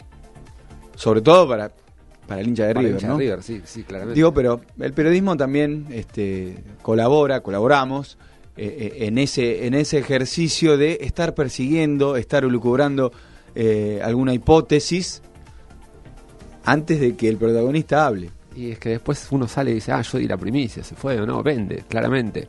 Pero bueno, a- a- La a- pregunta era, ¿se queda o no? Se queda o no se queda. Y a Gallardo claramente muy fuera de, de- de eso, de querer alimentarlo. Estuvo en silencio cuando lo tuvo que decir. Dijo lo, lo que todos los hinchas de River finalmente querían escuchar, ¿no? Que, que se va a quedar por lo pronto seis meses más. Vamos a escucharlo en, en palabras de Marcelo Gallardo. Yo lo que quiero decirles es que voy a anunciar que el, do- el 2 de enero voy a estar acá y, y voy a hacer la pretemporada con el plantel. Eh, o sea que mi año comienza con River. Todavía no tenemos la, decisión de la pretemporada, pero van a ser en dos o tres lugares que todavía no tenemos decidido. Eh, puede ser eh, estar entre Uruguay, Buenos Aires y el sur de, nuestro país. Entre esas tres sedes va a estar nuestra pretemporada, que va a ser muy corta. Así que tenemos que definir cuál va a ser la- las semanas que vamos a hacer el trabajo de, de acondicionamiento para, para encarar el año. Así que bueno, esa es la, lo que yo quería, no quería generar ningún tipo de incertidumbre porque no era esa mi, mi no, es- no son esas ni mis formas ni, ni, ni tampoco buscaba que se generara incertidumbre sobre mi continuidad. Eh, solamente quería parar un poco la pelota y ver personalmente cómo estoy. Viendo todo lo que sucedió, eh, eh, nada, prefiero no, no generar ningún tipo de incertidumbre, sí haber reflexionado en estas últimas horas. eh, y bueno, mi deseo de, de- de seguir y presentarme el 2 de enero para, para iniciar la pretemporada junto con este plantel. Y en esta semana que viene veremos, eh, viendo cómo nos organizamos de acuerdo a lo que, a lo que viene para el 2020. Despejando dudas, algunas. Sí, no sé, él no tenía ninguna, me parece. Eh, como decías No antes. sé, ¿eh? No sé si ¿Vos no tenía ninguna. ¿Habrá tenido propuestas? Sí, un montón, ¿no? Yo creo que siempre. Siempre. le- ¿Usted qué opina? O sea, eh, Gallardo, de los mejores técnicos que hay en la actualidad en Argentina, de la actualidad en Sudamérica. Seguro. ¿Y por qué no? Argentinos incluso a nivel mundial. Argentinos a nivel mundial. O sea. Eh, mundialmente como argentino, sí, sí, sí, sí. La pregunta es, ¿se le habrán acercado? Se le habrán acercado. ¿Las habrá escuchado o, o los, los mandó a su casa? No, yo estoy en River. El Contrato el tiene, tiene un año más. Exactamente. No, no incluso, cláusula. incluso Donofrio también este, habló estos días pasados diciendo que tenía contrato y que se iba a quedar. Listo, porque por lo menos a cumplir el contrato. Exacto, ahí ya se medio como que se cerraron un montón de puertas, pero bueno, finalmente termina diciendo que, se va a quedar, en un momento se había hablado del Barcelona, me pareció como... O sea, es un mimo a Gallardo y a todo lo que construyó en este tiempo en River Plate, pero no sé qué tan factible era, al menos ahora, en este momento. Sí, puede ser. Digo, eh, yo creo que tiene que hacer una experiencia, porque todos, todos los argentinos, todos los hinchas del fútbol, fantaseamos con que alguna vez, eh, con que alguna vez llegue a la selección argentina. Pero yo creo que su experiencia en Europa la tiene que hacer. A ver, es un técnico muy joven, eh, que si bien sí salió del país porque empezó dirigiendo en, en- en Uruguay, ¿no? A Nacional, pero después son los mismos argentinos que critican a Scaloni, que nunca fue técnico de ningún equipo y que no tuvo esa experiencia, y ahora capaz, de, no, sí, lo quiero a Gallardo en la selección. Bueno, pero seamos coherentes. Me parece que tiene muchísimo para recorrer todavía, para, para seguir asimilando para seguir perfeccionándose, esto de salir a, Europa más precisamente le va a dar un montón de herramientas y de armas que, que- que lo van a completar incluso más y, y- y ya va a haber tiempo para la selección, me parece que no, no creo que sea incluso a él algo que lo desvele hoy en día. Y aparte, yo tengo esa sensación, ¿no? De un técnico tan joven siendo seleccionador, porque ni siquiera sos entrenador eh, en, en un, en un equipo de como en una selección nacional. Digo, es como que te plancha en algún, en algún punto. El día a día, digo. No tenés día a día como en un club. Tal cual, es, es una experiencia totalmente distinta y, y como decíamos No antes- digo que te quedes quieto, ¿no? Porque vos No, te este, movés. te movés, podés viajar, eh, podés este, capacitarte, eh, aprender, tener reuniones con otros técnicos, técnicos de elite. Digo, eh, podés estar en constante movimiento, pero de todas maneras tu trabajo con el jugador, el día a El día, vestuario, no, lo tenés. No tenés vestuario, claramente. Esto de planificar trabajos, llevarlos a cabo, ver la evolución, corregir, marcar oportunidades, eso no, lo, no, no- no se tiene en el puesto de seleccionador nacional.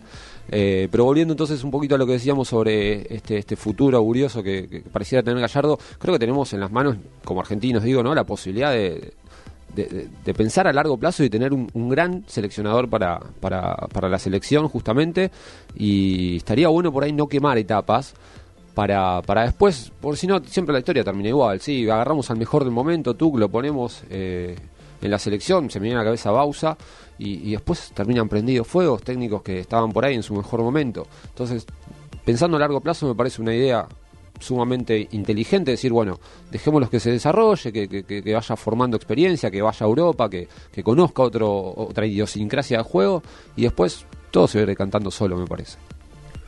Repetimos entonces, viernes, mañana, 13 de diciembre, 21 a 10, Estadio Malvinas Argentinas en Mendoza, River frente a Central Córdoba de Santiago del Estero, gran oportunidad, Gallardo frente a Colioni, eh, arbitraje de Facundo Tello, final de Copa Argentina, lindo plan para arrancar el fin de semana.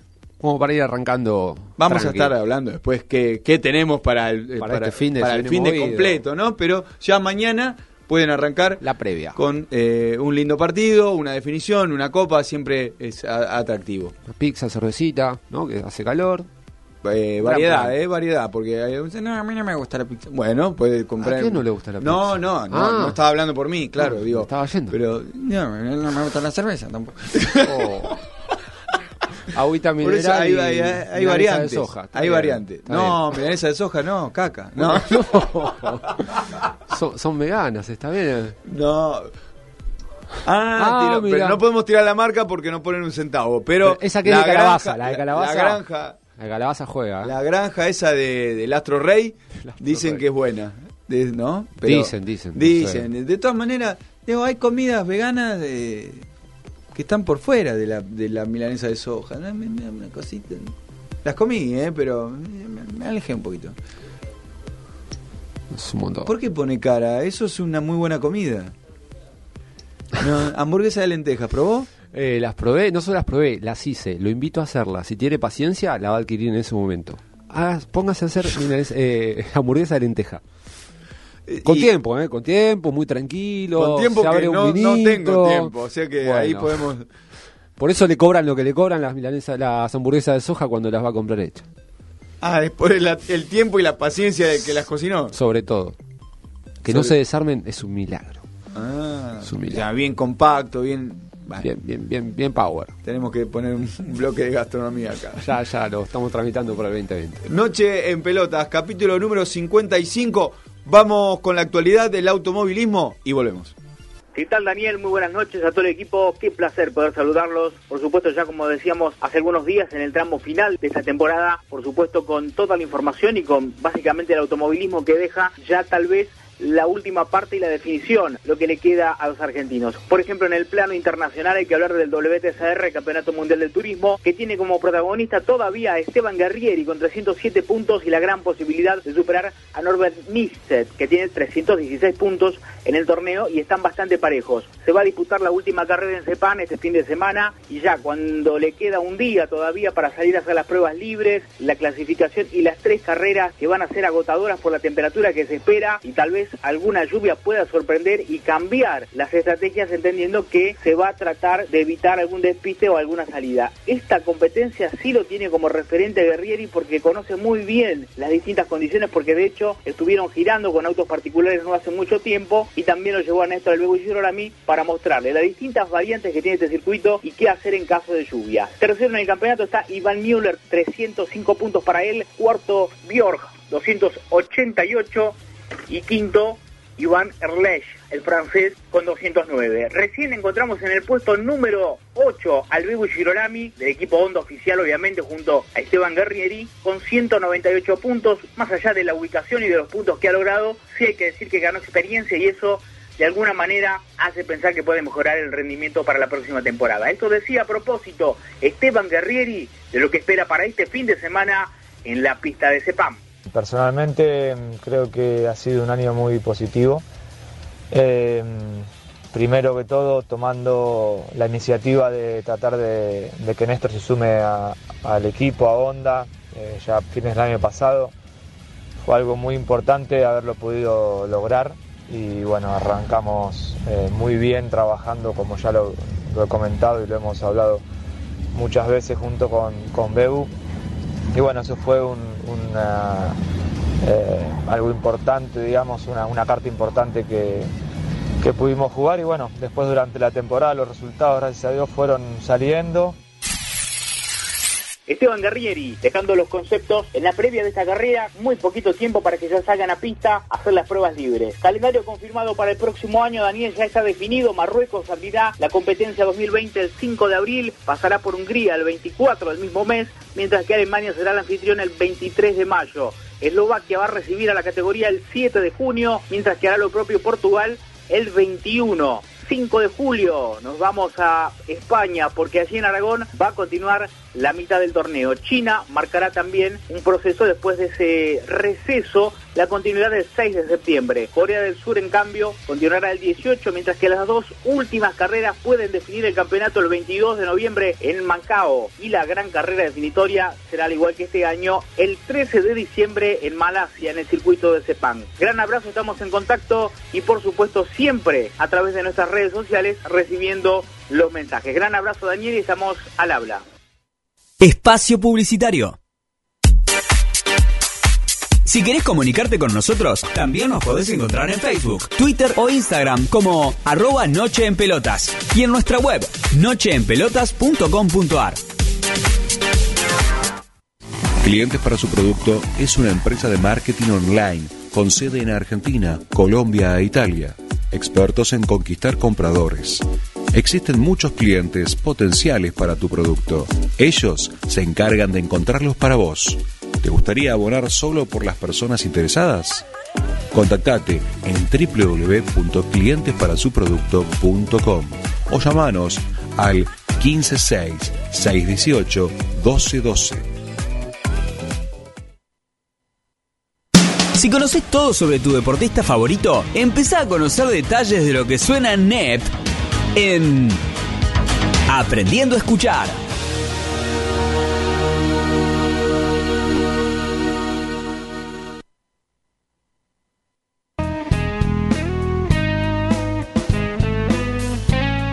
Hola, ¿cómo están? Mi nombre es Tiano Vaz y hoy en Aprendiendo a Escuchar vamos a conocer un poquito de la canción ganadora Mi enfermedad de Andrés Calamaro. Esta vez Charlie no ganó. Yo pienso que todo. Gracias Charlie.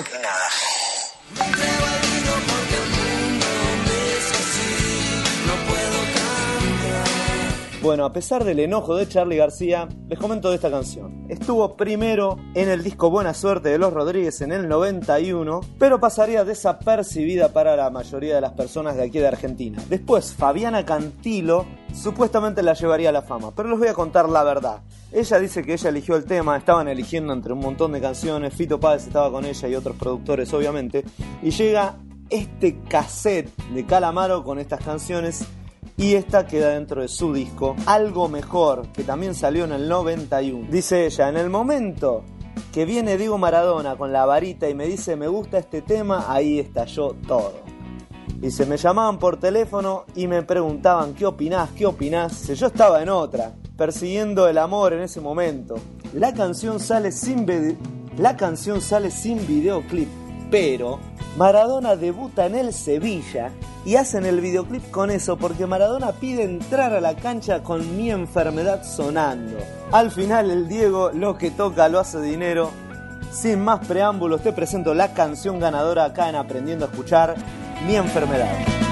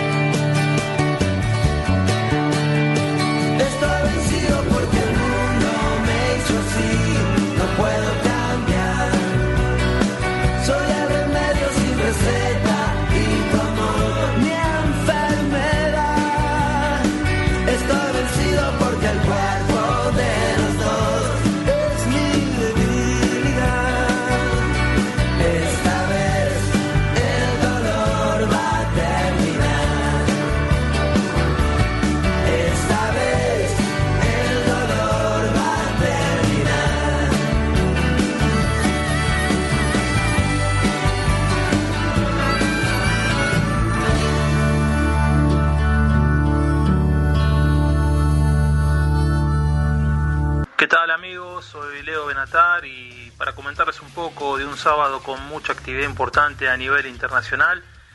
En Arabia Saudita, el inglés Anthony Joshua derrotó por puntos luego de 12 soporíferos asaltos al mexicano Andy Ruiz Jr., que exponía por primera vez su abanico de títulos mundiales de la categoría pesado. Estamos hablando de la MB, de la FIB, la OMB y la IVO.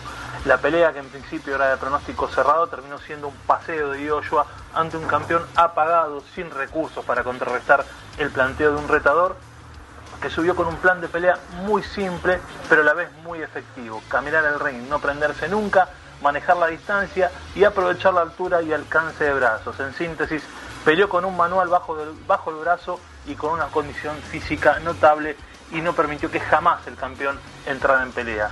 Andy Ruiz, por su parte, subió al cuadrado con un estado físico muy por debajo de lo recomendable, estaba 7 kilos eh, arriba de lo que había sido su última pelea. Luego de la pelea en conferencia de prensa confesó que prácticamente no entrenó para este combate, lo cual es inentendible para un profesional que es campeón mundial, pero creo que las luces, el dinero, los lujos, las mujeres y la buena vida fue todo lo que le importó a Andy Ruiz en este tiempo. El fallo fue unánime de los jueces para el nuevo campeón, 118-110 en dos tarjetas, 119-109 en la restante. Se habla de una tercera pelea, pero los especialistas lo ven como algo muy lejano. Lo de Arabia no fue una gran velada en líneas generales, las peleas no estuvieron a la altura de lo que fue una puesta en escena de un show de altísimo nivel. A esta velada de Arabia, en donde hubo títulos pesados, eh, esta velada de Arabia realmente, donde hubo títulos pesados, se suma a la lista de otras veladas increíbles en otros países también con poca tradición eh, para títulos mundiales pesados. Estamos hablando de la que fue en el año 75, la pelea en Manila, Filipinas, entre Muhammad Ali y Joe Fraser. En Jamaica, allá por el año 73, entre George Foreman y Joe Fraser también. La pelea que se hizo en Zaire entre Foreman y Ali, en la eh, que ahora se denomina República Democrática del Congo. Alguna pelea en Venezuela entre Foreman y Ken Norton, allá por el año 1974.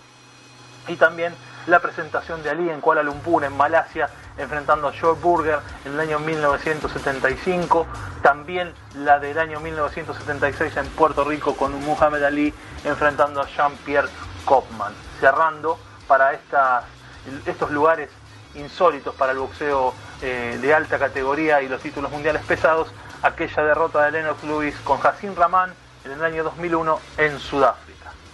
Espero que les haya servido este informe y seguramente estaremos en contacto brevemente.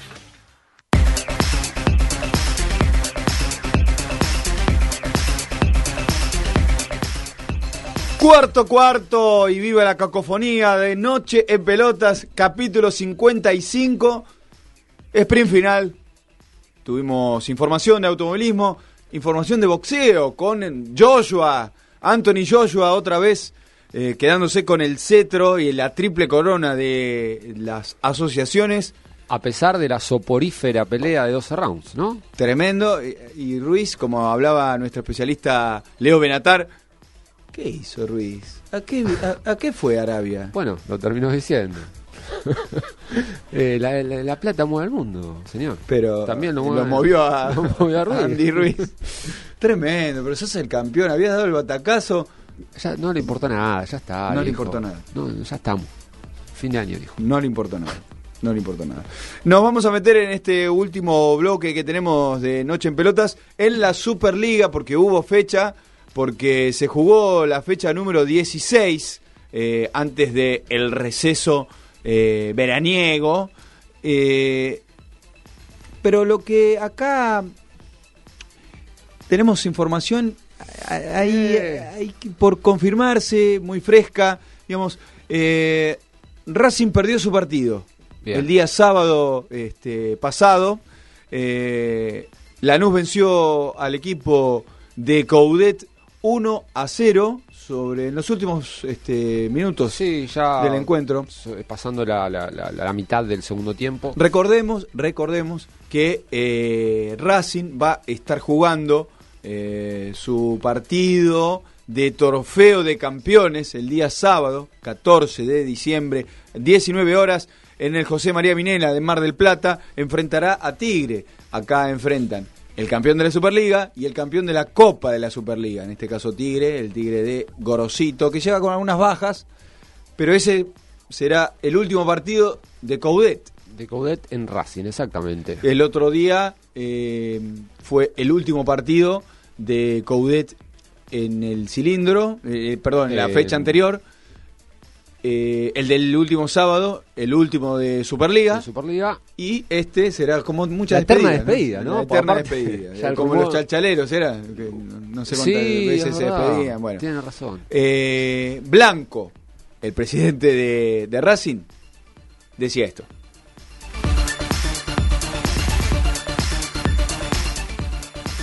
La verdad que no sé, Davón, eh, no, no tengo idea. De San Paoli sí que ha, ha viajado Diego, pero no hubo tantos candidatos porque le dimos prioridad a, a lo que estamos jugando, ¿no? Para nosotros es muy importante el partido de, del sábado con Tigre y a partir de ahí este, vamos a seguramente el, el lunes ya arrancamos a buscar técnico. Eh, hay varios candidatos que seguramente Diego tiene y algunos ya se ha reunido. Esperemos, pero la prioridad no, no- hoy no es el técnico, sino el partido del sábado. ¿Y qué, qué partido espera? ¿Cómo lo ve? Y el partido espero cambiar la imagen de, de este fin de semana y, y tengo mucha fe en los jugadores que, que tenemos y, y que si estamos bien creo que, que te- vamos a hacer un buen papel. ¿Le gusta Becasese? Sí, es un técnico que, que ha estado en la selección también, aunque no, no estaba como principal, pero bueno, tiene experiencia.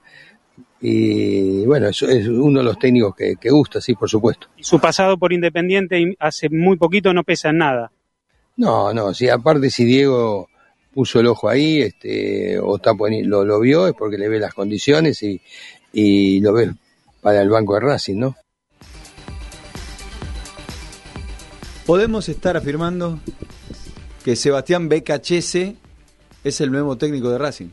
Primicia, o casi. o casi primicia, digamos, eh, después de la Copa de, tro- el de- perdón, el trofeo de campeones. Exactamente. ¿no? Sí, sí, ahora el foco está puesto ahí. Decíamos, año. decíamos que es el último partido de Coudet.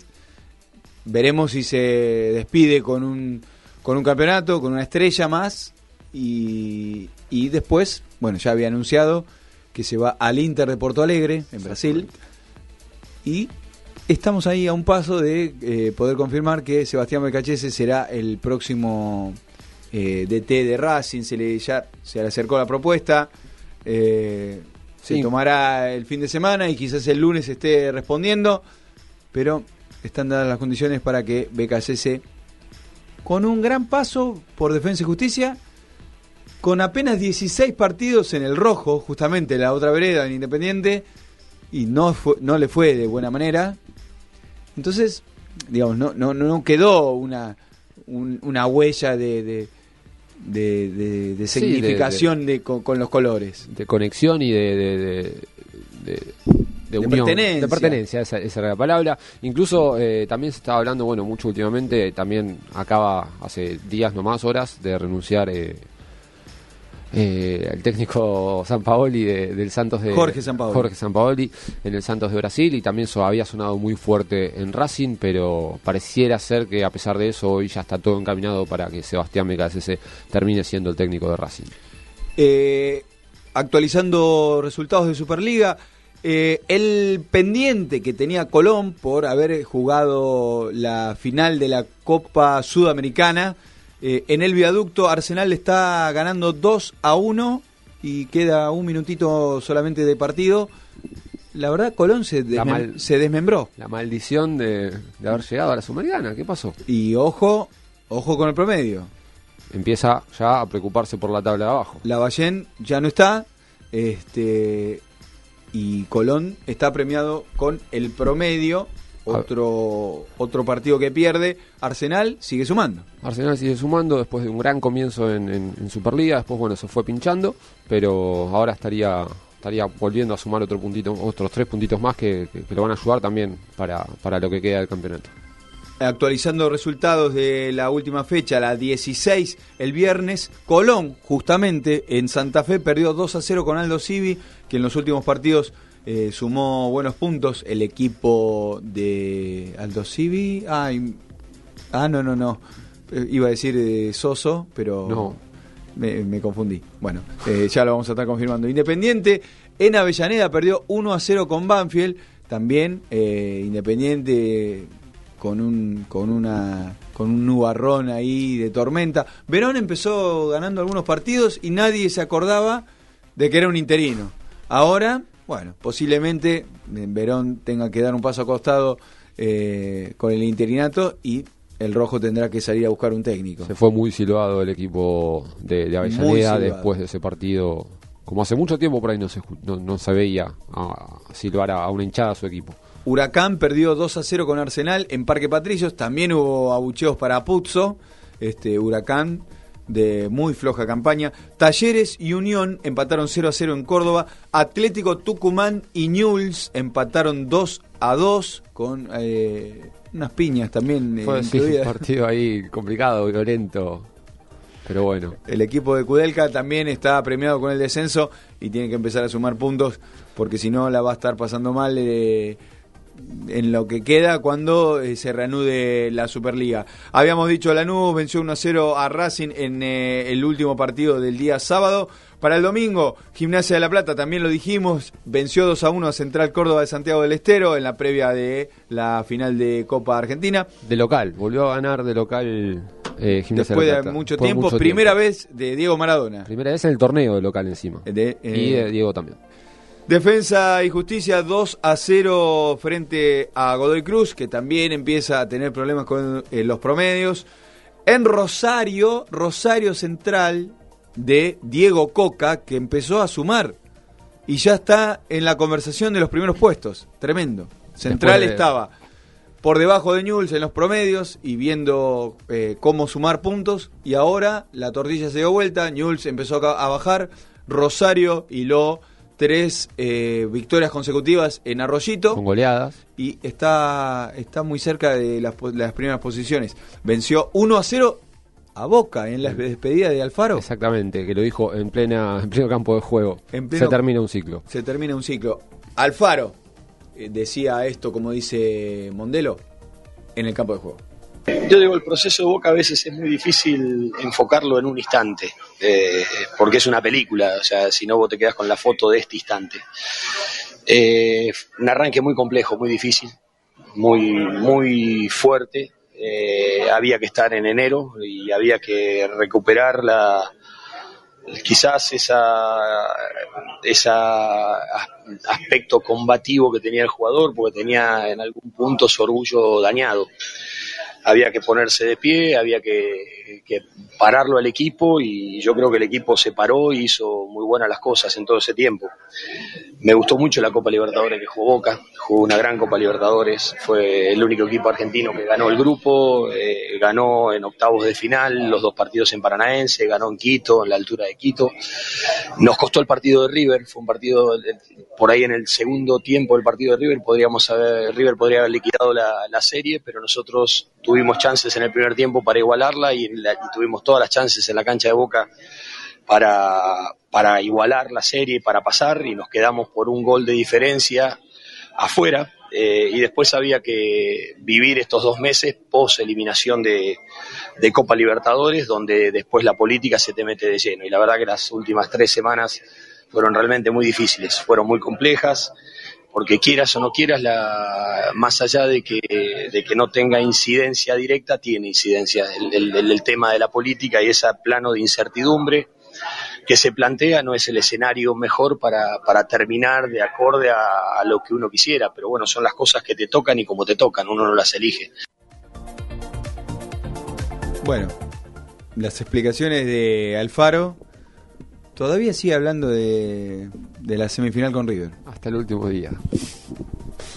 Y también ahora metió lo de la política, que en su momento nunca, nunca fue un problema. Bueno, no, no- no quiero darle, porque no, no me gusta ese Lo, periodismo. lo bueno. cierto, lo cierto es que Alfaro hizo un raconto de, de todo su de todo su ciclo. Todavía, todavía eh, de parado fue esto, en- ahí en, en- en el gigante. No sé, eh, me queda una sensación rara. Es muy posible que, como dijo, eh, el- su ciclo haya terminado. Digo, Sí, ha veremos terminado el contrato también, ¿no? Veremos este Riquelme que eh, qué decisiones va a empezar a tomar. Eh, recién la dirigencia nueva va a estar tomando el mando eh, el día lunes, algo que no se vio nunca. Los salientes se levantarán de la mesa y los eh, Entrantes. se sentarán en la mesa, no sé, como un- una especie de, sí, una especie de, de- de ceremonia. Traspaso de mando. De traspaso de mando que no, no, no se había visto nunca, por lo menos eh, en Boca, ¿no? Por lo pronto, ya pol- politizando un poquito el tema, Riquelme en su después de- en su campaña había dicho que el lunes iba a dar el nombre del técnico. El lunes ya pasó, ¿eh? hoy, es, hoy es jueves ya. No Ya hay- primero, todavía no, no hay, no hay técnico. Todavía. To- Tampoco habló con Burdizo. Eh, y eh, se espera, posiblemente, que Burdizo también eh, termine su ciclo en el club. Eh, lo cierto... No hay nada cierto. No hay nada. Lo En, cierto es realidad que no hay sí, no hay nada cierto. No hay nada cierto. Eh, como Alfaro, como Burdizo, Rolando Schiavi también estaría dejando la reserva. Eh, Una limpieza. una, una renovación total. Dicen que Riquelme va a venir a tomar el fútbol profesional masculino, el femenino, eh, las inferiores y eh, los infantiles. Pero al final, ¿y qué, a quiénes va a poner? Sabrá mucho, ¿no? Salió Cassini, eh, incluso hasta Bermúdez, creo que, que- o sea, como el grupo de amigos, volvemos a. Te pongo acá. Veremos, por eso eh, hay que llevarlo hay que a la esperar, práctica. hay que esperar. Eh, hay que esperar eh, la toma del poder y después eh, las decisiones, eh, los proyectos y ponerlos en la mesa a ver cómo rearman este, este nuevo Boca. Eh, en el último partido del domingo, River perdió 1 a 0 frente a San Lorenzo en el Monumental, también lo dijimos, y el lunes cerraron. Patronato en Paraná perdió 1 a 0 con Vélez, que también se prendió en los puestos eh, de arriba, y Argentinos Juniors, el único puntero del campeonato en esta primera llave, en esta primera ronda, empató 1 a 1 con Estudiantes de La Plata. ¿Y por qué digo puntero absoluto? Porque en, eh, en el puesto de, en los puestos de vanguardia se ubica con 30 puntos Argentinos Juniors, el equipo de Diego Dabove, seguido por Boca con 29 puntos al igual que Lanús, 28 Vélez, que ya está en la conversación, el equipo de Heinze, 27 River con un partido por devolver, eh, 26 Rosario Central, que ya está ahí nomás, Ahí. lo mismo para Racing con 26 puntos e igual que San Lorenzo, 25 Atlético Tucumán, 24 para Arsenal, 24 para Talleres y 24 también para Estudiantes de La Plata. Podemos estar eh, sumándole tres puntitos más a Arsenal, que acaba de vencer a Colón 2 a 1, así que eh, igualaría la eh, línea de River con 27 puntos. Muy apretado, ¿no? Muy Ahí arriba. apretados, todos a 3, 4 puntos. Hay muchos equipos ahí en disputa.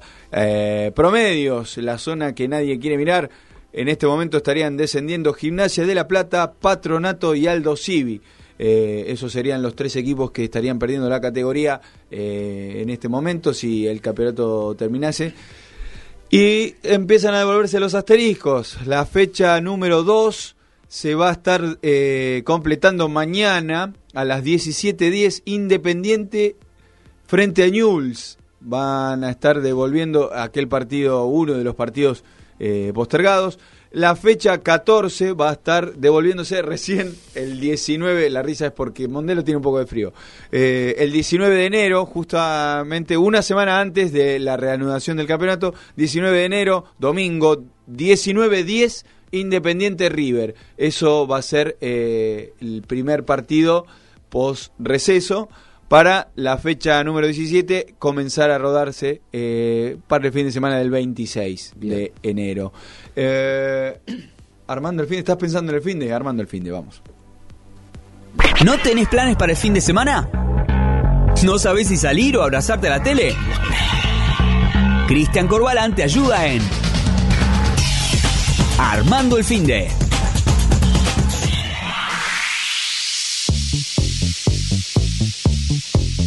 Y bueno, llega el fin de y la gente quiere salir. Dani García, usted yo lo veo así preocupado porque dice, ¿qué voy a hacer el fin de semana? Agustín Balestrieri también preocupado, ¿qué va a hacer el fin de semana? Mientras ya se comió los Sumi, no quedaron Sumi. Yo tengo fecha de campeonato de fútbol, ¿eh? Juego el ¿Usted sábado. tiene fecha? ¿Los toritos juegan? Juegan, juegan, Muy están bien. a un punto de la promoción. Cuidado, ¿eh? Opa, eh, la, la tabla que nadie quiere mirar, como dijo. No, no, no, de la promoción para ascender. Ah, para ascender, por No, favor. Estamos en un buen momento. Estamos- en esta oportunidad estamos en un buen momento. Bueno, acuérdese de acá, de, de sus compañeros. Siempre, siempre. Dedique un gol o algo. Bueno, eh, este es un gran dato que, que nos pasó nuestro amigo Cristian Corbalán.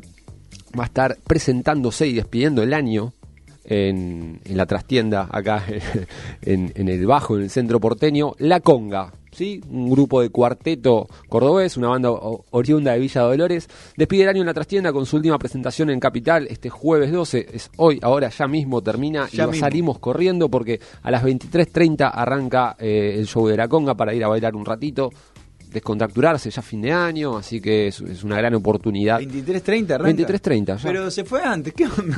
bueno, Tiró la de humo. que se fue.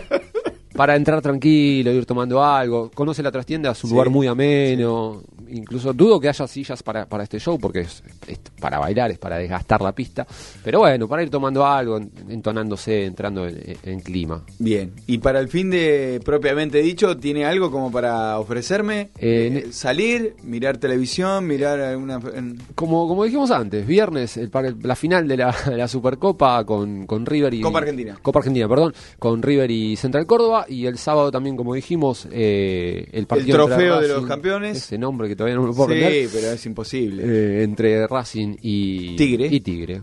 Es un buen, par- un buen plan. ¿El domingo qué hago? Llueve el domingo. El domingo llueve, así que yo diría que se guarde, tranquilo, Ah, espere. Y, y nada, ya la semana que viene ir calentando motores para el último programa del año de Noche en Pelotas. Muy bien, lo espero entonces. Acá estaremos. Con mucha información.